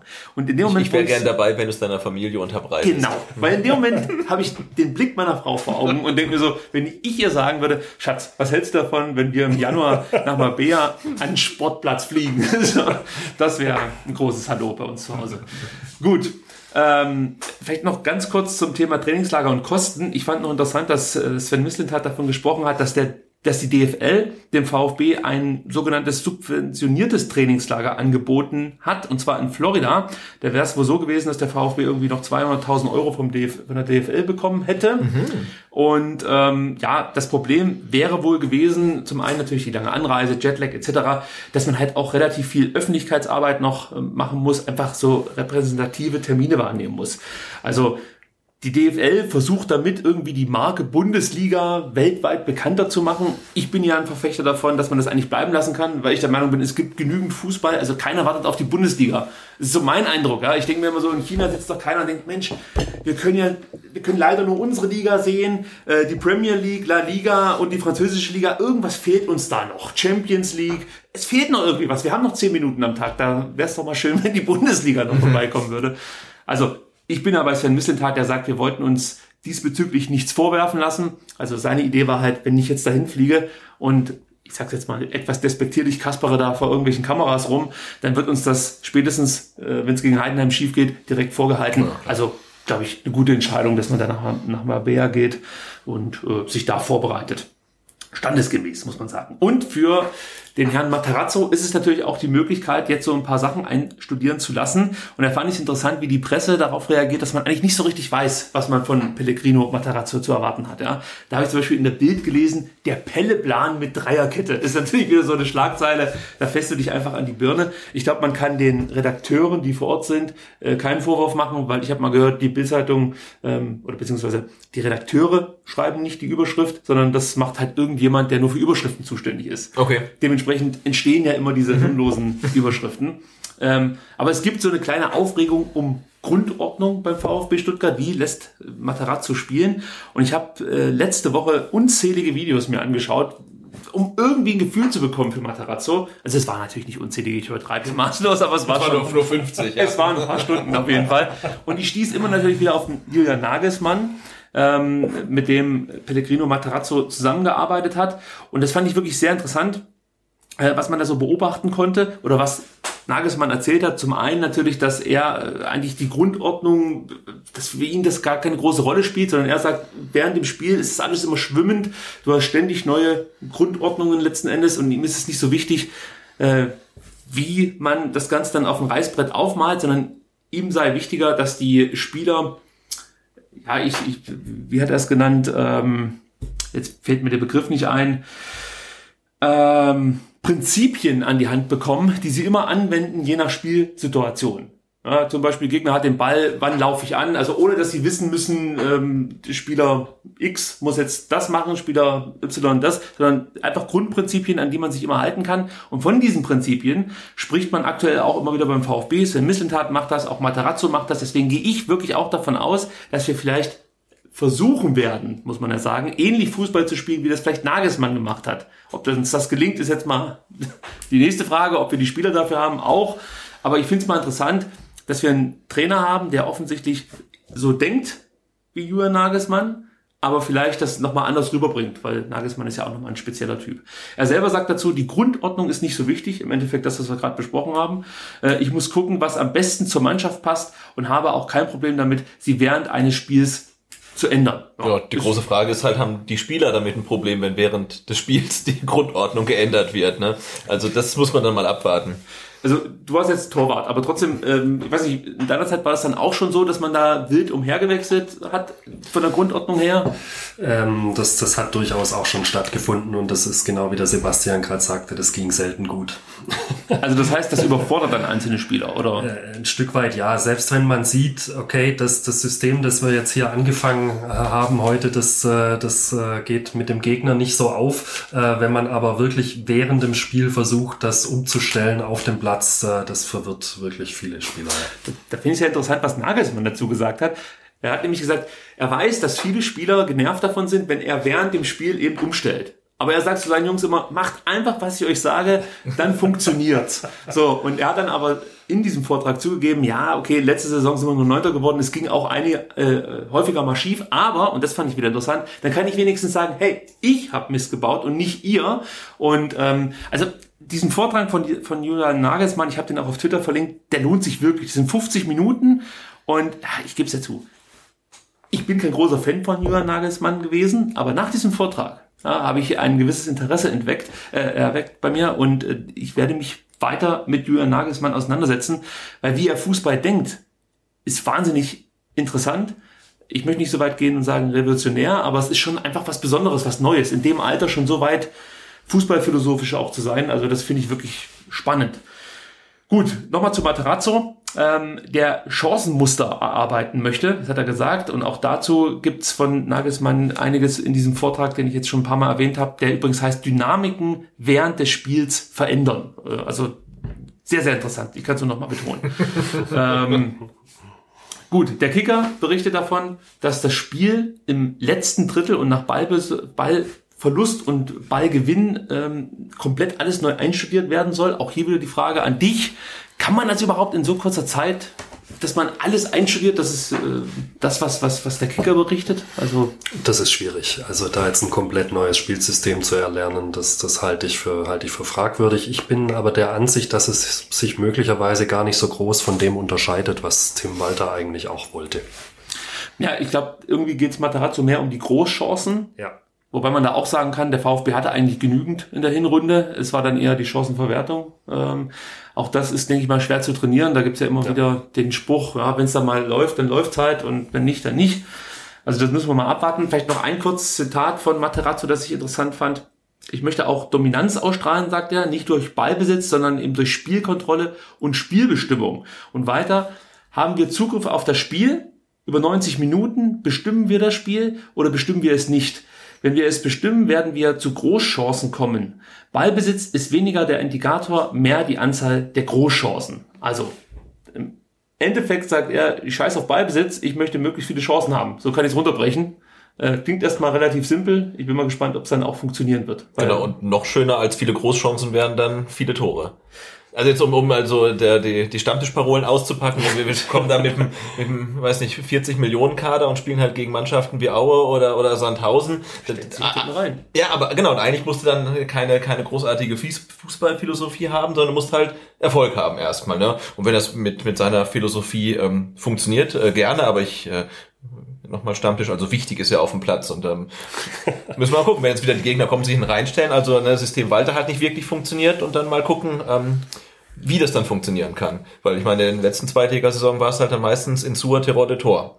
Ähm, Ich meine, die werden sich weiter hinten reinstellen. ja, eben, wird ja. sich nichts ändern. Das haben sie auch vor, vor zwei Jahren gemacht, ne? Also Und der VfB wird weiter viel Ballbesitz haben. Vielleicht wird er nicht mehr die Mannschaft sein, die unter allen europäischen Top-Clubs, sage ich jetzt ganz bewusst Top-Clubs, es sind natürlich nur die Top-Ligen, ähm, den meisten Ballbesitz hat. Aber äh, ja, ich verstehe jetzt auch nicht, warum man das so verteufelt. Wahrscheinlich, weil das bei vielen Fans jetzt so negativ aufgefasst wurde, weil weiter eben für Ballbesitz Fußball stand. Aber im Endeffekt, weiß ich nicht, vielleicht kannst du dazu noch mal was sagen, ist es doch besser, den Ball zu haben, als immer wieder in dieser Pressensituation zu sein. Also Sehe ich, sehe ich ganz genauso. Also ich persönlich bin, bin eigentlich auch ein Freund von Ballbesitzfußball. Ich finde, äh, ich finde nicht, klar, man hat jetzt bei der letzten WM äh, ging die Tendenz dahin, dass alle, die so wie die Deutschen Ballbesitzfußball gespielt haben, ähm, es hieß, ja, dieses System hat ausgedient, man hätte es auch an den Spaniern gesehen. Ich, ich sehe das aber gar nicht so. Ich denke eher, dass beim VfB ähm, äh, einiges ein wenig zu statisch einfach war.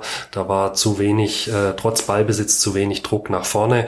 Auch die unzähligen kurzen Ecken, die man, die man gespielt hat, äh, die dann quasi äh, dann bei Gregor Kobel an der Mittellinie landeten.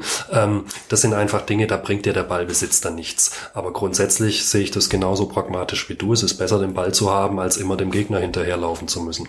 mir fehlt auch immer ein bisschen so der Mut eigentlich. Also es ist nicht nur beim VfB, sondern auch zum Beispiel bei der deutschen Nationalmannschaft, bei der äh, WM 2018. Äh, also da fehlt mir halt wirklich dann auch der Mut, mal anzudribbeln und einfach ein gewisses Risiko einzugehen. Und genau das hat ja Tim Walter kurz nach, ja, nach einem Trainingslager war das, glaube ich, in einem Interview gesagt, ihm ist es wichtig, dass die Spieler mutig sind. Das war ja komplett weg eigentlich. Also das wird, denke ich mal, auch ein Schlüssel sein, dass die Spieler wieder sich mehr zutrauen und ja, einfach äh, bereit sind, Risiko einzugehen. Gut, da, da ging es wirklich irgendwann in so einen, so einen kleinen Negativlauf rein, der dann auch zu einer gewissen Verunsicherung geführt hat. Das, das begann im Heimspiel gegen Wien Wiesbaden, äh, das ja wirklich von, von Pechsituationen gekrönt war, Gomez Innenpfosten und so weiter. Da habe ich schon gesagt, okay, der Ball geht heute nicht mehr rein, ja, das wird nichts mehr. Ähm, so, das hat sich dann aber Spiel für Spiel fortgesetzt. Äh, man ging da noch von einem Ausrutscher aus. Gegen Holstein Kiel war es das gleiche in Grün. Ja, dann äh, noch ein bisschen unglücklich durch, durch ähm, äh, dass Holger Badstuber vom Platz musste, war sicherlich, äh, und das hat die Mannschaft dann schon so aus dem Tritt gebracht. Und so kam ein Negativerlebnis zum nächsten. Und ähm, man hatte tatsächlich, also diese, diese Abschlussschwäche, ich glaube, die war wirklich irgendwann Kopfsache. Ja, bin ich, bin ich fest überzeugt von. Und da hilft dann nur Tore schießen, damit es besser wird. Ähm, da kommen wir auch noch gleich zu, drauf zu sprechen. Aber ich möchte noch kurz Holger Bartschuber erwähnen, denn der hat sich leider Gottes verletzt im Trainingslager. Leider, ja. Ja, also ich spreche jetzt mal von Oberschenkelproblemen. Ich glaube, der Kicker wurde schon konkreter und spricht von Adduktorenproblemen. Hm, Ein altes Problem bei Holger Bartstuber, also das hat er, glaube ich, vor zwei Jahren auch schon mal gehabt, dass er dann nochmal ähm, ja, seinen Rückrundenstart etwas verschieben musste. Und verletzt hat er sich unglücklicherweise bei der letzten Aktion am Sonntag, wie es immer so schön dann auch ist, äh, bei der Vormittagseinheit. Und dann ging es umgehend zum Mull nach München.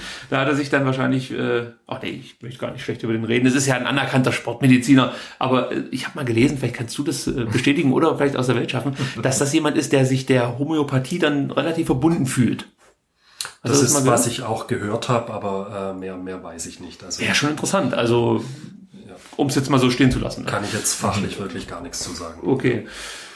Also, was natürlich enorm fehlen wird, ist Holger Badstubers unglaublich gute Passsicherheit. Ja, also das wird uns abgehen und da sehe ich momentan jetzt auch noch nicht jemanden im Kader, der das kompensieren kann. ist natürlich die Frage, muss man da nochmal nachlegen oder reicht es letzten Endes? Man hat ja genügend Innenverteidiger, aber haben wir auch einen Spieler mit eben dieser Qualität, mit dieser Passsicherheit? Sebastian, was sagst du? Wie sehr wird er fehlen? Sollte er, sag ich jetzt mal, einen Monat oder zwei ausfallen? Wir wissen ja noch nicht so richtig, was er genau hat. Genau, und angesichts ähm, Pelles Plan mit der Dreierkette, Ja, also dann hast du ja gar nicht mehr so viele Innenverteidiger, weil dann sind ja ähm, äh, Kempf, äh, Phillips und Karasor könnte Innenverteidiger Ja, spielen, Endo könnte Innenverteidiger ja, oder Avuja gesetzt Ja, eigentlich. naja. Dann hast du ja eigentlich alle auf dem Feld, die, die du hast. Ne? Also wenn du mit Dreierkette spielen möchtest, dann wird's eigentlich schon schon knapp. Aber ich denke, wenn Materazzo so flexibel ist mit seinem System, dann kann er ja auch anders aufstellen. Und also wenn wir jetzt mit Phillips und Kempf als Stamminnenverteidiger in, in dieses Jahr gehen, habe ich jetzt auch nicht so große Bauchschmerzen. Allerdings sollte sich auch keiner von beiden verletzen dann. Also es kommt halt darauf an, wie schwer die Verletzung ist und wie lange ausfällt. Aber wenn es etwas länger wäre als, sagen wir jetzt, vier, fünf Spiele, also nee, das ist mir schon fast zu viel. Also drei Spiele lasse ich mir gefallen, aber bei fünf, sechs Spielen werde ich schon etwas nervöser, weil ich mag Ned Phillips und ich fand zum Beispiel auch die Doku großartig, die jetzt, ähm, von welchem Sender war das nochmal? Also irgend so YouTube-Kanal hat auch so eine Doku Ja. mit ihm gedreht. Äh, Doku, das waren sechs Minuten, glaube ich. Das ist ne? für mich Ja. eine Doku. In der heutigen Zeit sind das schon, das ist eine Aufmerksamkeitsspanne, die nicht jeder 14 14-Jährige schafft. Also das ist schon, ist schon richtig lang eigentlich für den einen oder anderen. Also für Ned Phillips in Stuttgart ist es eine lange Doku. Das war. so.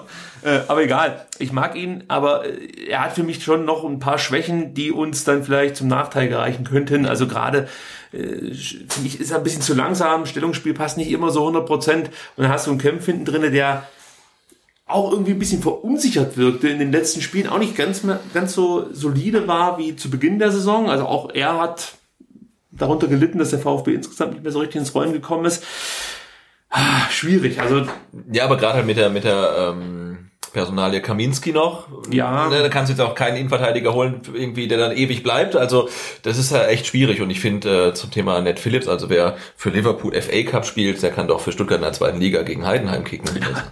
ja, das, Ich weiß nicht, ob sie die Fernsehbilder schneller gestellt hatten, aber die, die, die Grätsche, die war ja also mit einer Ja. Wahnsinnsgeschwindigkeit. Das ist wahrscheinlich, das Spiel in England ist einfach schneller, das ist dann automatisch bei den Spielern so, die müssen dann auch einfach schneller sein. Also, aber vielleicht nochmal kurz bei Kaminski mit dem Kreuzbandriss. Ich, ich finde es schwer, wenn du mit ihm planen würdest. äh, für, nein, gar nicht mehr für die Saison, aber wenn du jetzt halt sagst, hey, wir können jetzt einen, einen Innenverteidiger verpflichten und der kriegt halt lange Vertrag, ne, dann musst du Ja. auch abwägen, also wie ist es in, der- in der neuen Saison. Also ich denke, dass wir ähm, Kaminski und Kalajdzic, ohne jetzt irgendwie medizinische Expertise zu haben, aber die sind so lange raus, wenn die äh, am, am 28., 29., 30. Spieltag mal wieder irgendwie auf der Bank sitzen können, wäre das, glaube ich, gut und mit den Plan kannst du überhaupt gar nicht mehr. Ne? Die werden keine, keine richtige Hilfe mehr sein, kann ich mir jedenfalls nicht vorstellen.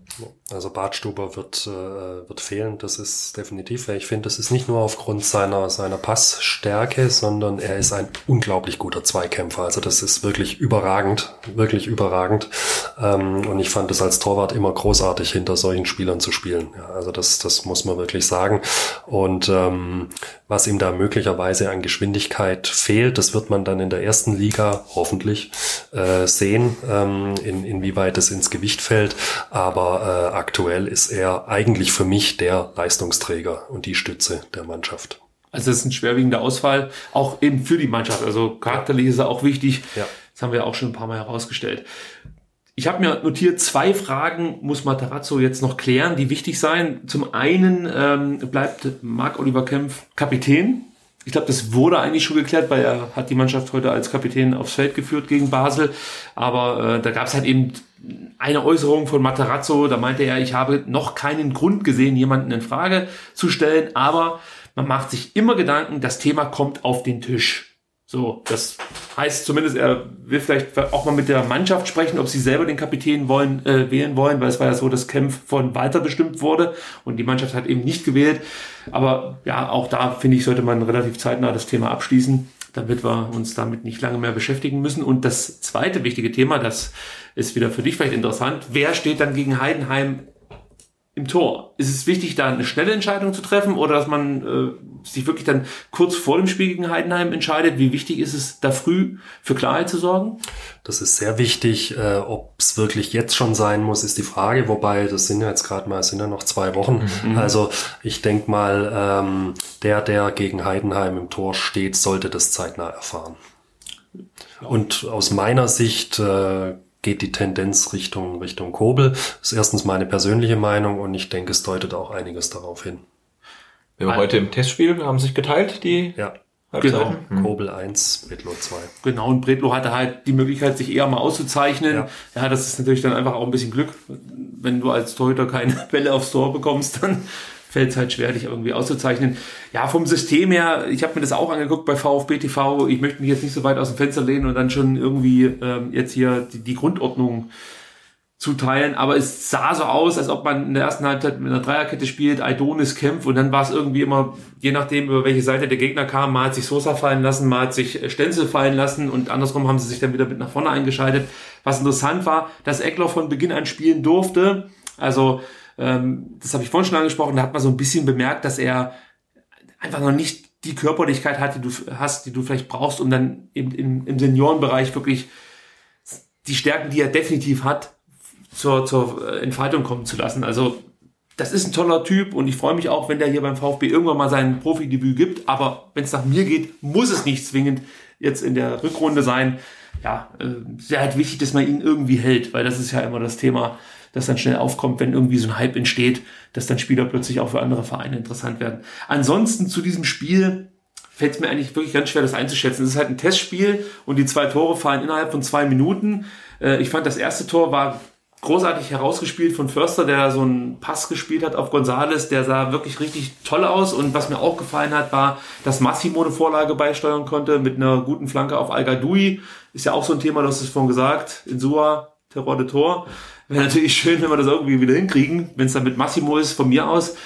Aber sonst muss ich ganz ehrlich sagen, aufgrund der Kameraeinstellungen und so kann ich mir da kein Urteil erlauben. Ich weiß nicht, ob einer von euch da irgendwie konkreter werden möchte. Nee, ich habe auch nur ganz kurz rein reingeschaltet, aber ja, wie gesagt, durch die Perspektive war es war es wirklich äh, schwierig und ja, ist ja auch das, das erste echte Spiel unter einem neuen Trainer und ähm, ja, Maßstab wird das Spiel gegen Heidenheim sein. Ich denke, da wisst man halt wirklich, äh, wie gespielt wird und wie gut uns das gefällt. Ja, also am Samstag findet nochmal ein Test statt. Äh, am 18.01. wäre das dann gegen Ferva. Das ist irgendwie der Pokalsieger aus Ungarn. Ja, also jetzt auch eine Mannschaft. Ja, ja. Ich meine, Basel ist auch Europapokalteilnehmer. Ja, absolut. Ne? Also Basel ist schon nur, da könnte es natürlich auch sein, äh, dass die sich schon schon, ich glaube, das war äh, jetzt ihr letztes Testspiel. Nee, die haben noch mal eins, habe ich gelesen. Ja, keine Ahnung. Also ich will das alles nicht zu hoch bewerten. Das ist ein 2 zu 0 gegen Basel im Trainingslager. Äh, das sah alles soweit okay aus, aber wie gesagt, ich, ich, ich sehe da jetzt noch keinen irgendwie Zeichen, dass ich der Meinung bin, jetzt da sieht man wirklich, der VfB hat sich verbessert durch Matarazzo oder so. Das braucht auch noch mehr Zeit. Also wir werden dann nochmal versuchen, äh, detaillierter darüber zu sprechen. Vielleicht auch nach dem Testspiel, vielleicht wenn man auch mal in Stuttgart beim Training zugucken konnte. Äh, aber jetzt möchte ich mir da noch kein Urteil drüber erlauben. So, äh, was ich aber noch beurteilen möchte, ja, da könnt ihr euch natürlich jetzt raushalten, ist dieser unsägliche Stream von VfB TV.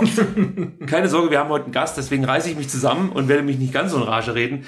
Aber ich fand es wirklich, muss ich jetzt so sagen, erbärmlich, wie man sich da präsentiert hat. Ich weiß nicht, wer für diesen Stream verantwortlich ist. Ich möchte da jetzt auch nicht den VfB gleich wieder an den Karten fahren, weil es kann auch sein, dass es ein externer Dienstleister ist, der die Mikrofone da aufstellt. Mir ging es auch gar nicht so darum, dass Holger Laser da kommentiert. Das hat für mich dann noch fast oder anders, damit kann ich noch eher leben, als wenn es irgendjemand ist, der noch nicht mal die Spielernamen kennt, was wir ja auch schon erlebt haben. Ja, ich fand die Kommentatoren, also äh, Holger Laser zusammen mit einem Schweizer Kollegen fand ich äh, gar nicht so schlecht, weil die zwei wussten halt Bescheid ne, und haben sich auch über so ähm, paar äh, Sachen unterhalten, wie, wie überraschend war es, dass der neue Trainer jetzt der und der ist. Ne? Also das fand ich schon gut, bevor man halt irgendwie so einen Sportstudenten hat, der das irgendwie einen Zettel reingeschoben bekommt und keine Ahnung hat, was er eigentlich kommentiert. Also das war damit kann ich leben. Ja. Mir ging es dann wirklich um, um die Positionierung der Außenmikrofone. Ähm, ich möchte halt einfach, wenn ich ein VfB-Spiel äh, schaue, jetzt nicht unbedingt wirklich in, in Kommentatorenlautstärke homophobe Kommentare hören und mich interessiert auch nicht, wer alles ein Hurensohn ist, um es mal auf den Punkt zu bringen. Also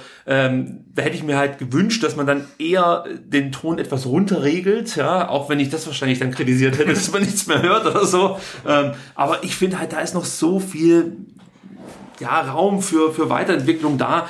Und äh, da es ja nicht das erste Mal war, geht's mir jetzt, ich sag's wirklich vornehm, etwas auf den Sack. Und damit möchte ich dieses Thema dann auf sich beruhen lassen. Da kommen wir mit Sicherheit nochmal an einer anderen Stelle darauf zu sprechen. So, ich möchte jetzt hier auch nicht den Vereinsbeirat dann mit, mit, mit meiner vielleicht dann auch etwas überschäumenden Kritik nerven. Deswegen lassen wir das einfach mal außen vor. Ähm, gut, ein Thema müssen wir noch ansprechen und dann kommen wir wirklich zum Ende. Und ich sage jetzt schon mal, lieber Marc, danke, dass du dir die Zeit genommen hast, denn wir haben jetzt schon gnadenlos überzogen. Sorry, ähm, ist eigentlich normal hier bei uns. ich hoffe, das geht noch klar. Wir müssen ganz kurz noch über Paco Fass reden, der seit ja, eigentlich seit 31.12. nicht mehr Trainer. Genau, wie man heute U21 erfahren hat, ist er Ende des Jahres nicht mehr Trainer, ja. Auch interessant, wie das jetzt zustande kam. Äh, lass mal einfach mal so stehen, aber ähm, man hört halt, dass Paco Fass um seine Vertragsauflösung gebeten hat, eben zum 31.12. Eigentlich hätte er noch Vertrag gehabt bis 2021. Äh, auch interessant, dass wir davon jetzt erfahren. Am Donnerstag ist Trainingsstart für die zweite Mannschaft. Ja, also wir nehmen jetzt am Montag auf, drei Tage bevor es dann losgehen soll hat man immer noch keinen Trainer gefunden, denn vorerst wird Michael Gentner und Tobias Rathgeb, der ja schon als Co-Trainer unter Fass gearbeitet hat, das Training übernehmen, die Vorbereitung übernehmen.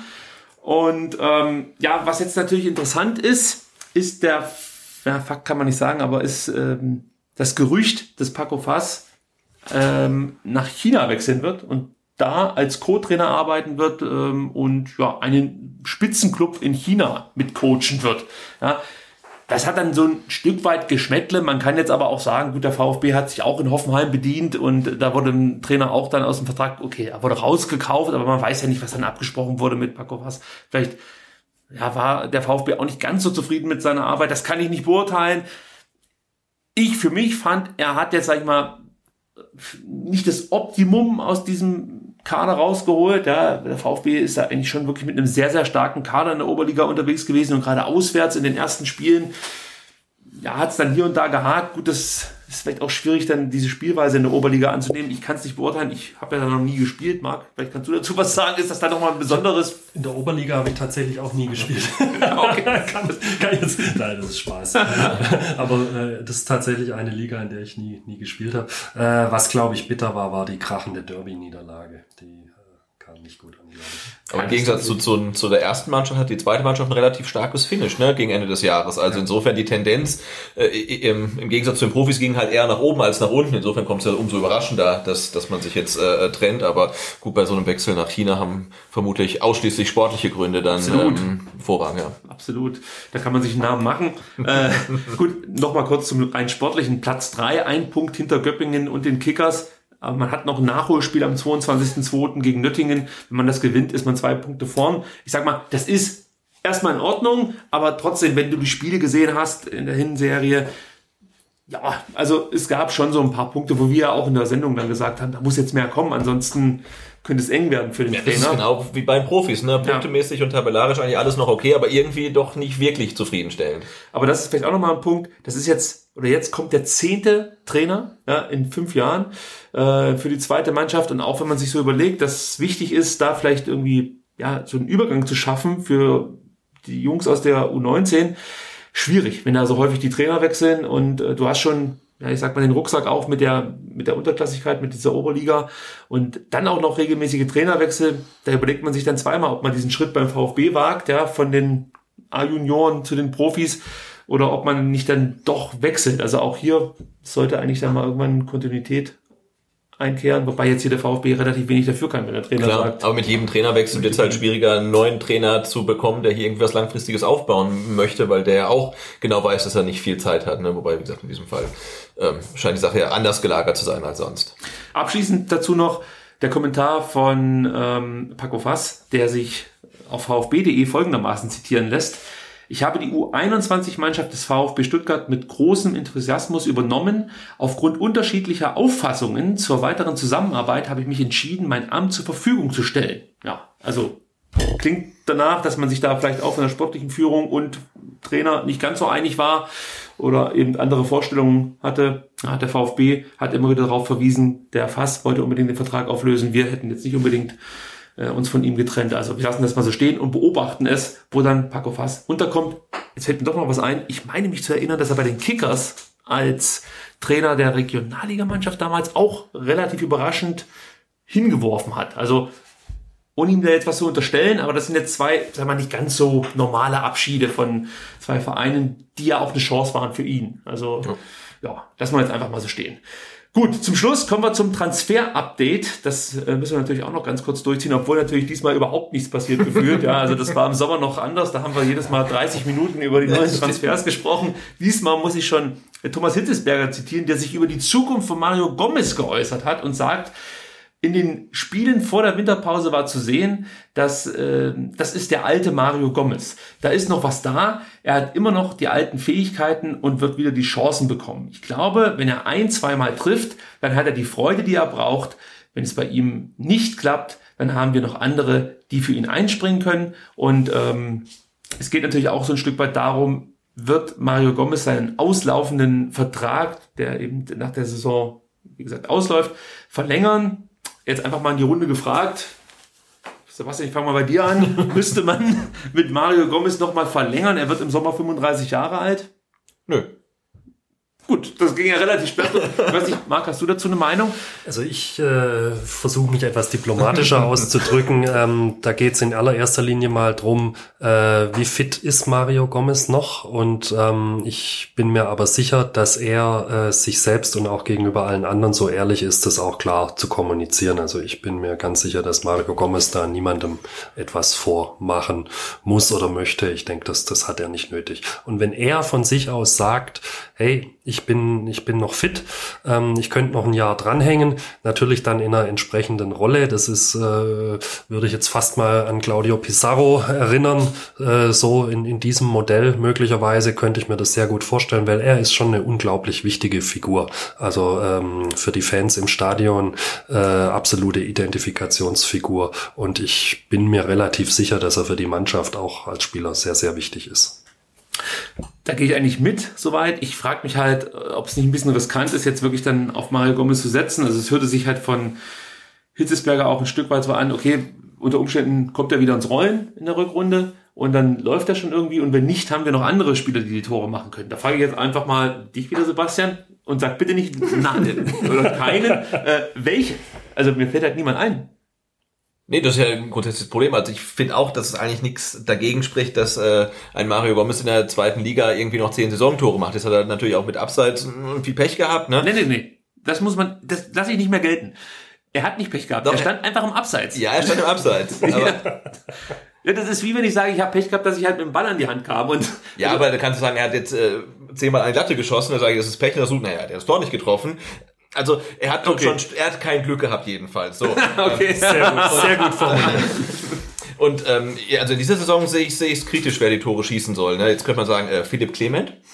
da könnte man anfangen. Da könnte, da könnte man anfangen, Tore zu schießen, der kann das sicherlich. Und ähm, also ich sag mal, man muss den Vertrag mit Mario Gomez nicht verlängern. Und wenn man es dann macht, da gibt es sicherlich Gründe für, da muss man es natürlich auch klar kommunizieren. Und ich finde, man muss wirklich genug Stürmer haben, dass man sagt, hey, die bringen uns durch die Saison und da haben wir plus Gomez halt. Ne? Ähm, und das ist schon so, der hat am Anfang der Saison immer, das merkt man ja immer bei Moder Kommentatoren, die das Spiel kommentieren, und jetzt kommt Mario Gomez. Ne? Und du denkst, ja, aber der trifft halt auch nicht mehr so. Aber der hat halt wirklich noch äh, auf jeden Fall in Fußball Deutschland einen Namen und ich glaube wahrscheinlich auch noch bei Verteidigern, äh, bei, bei anderen Clubs.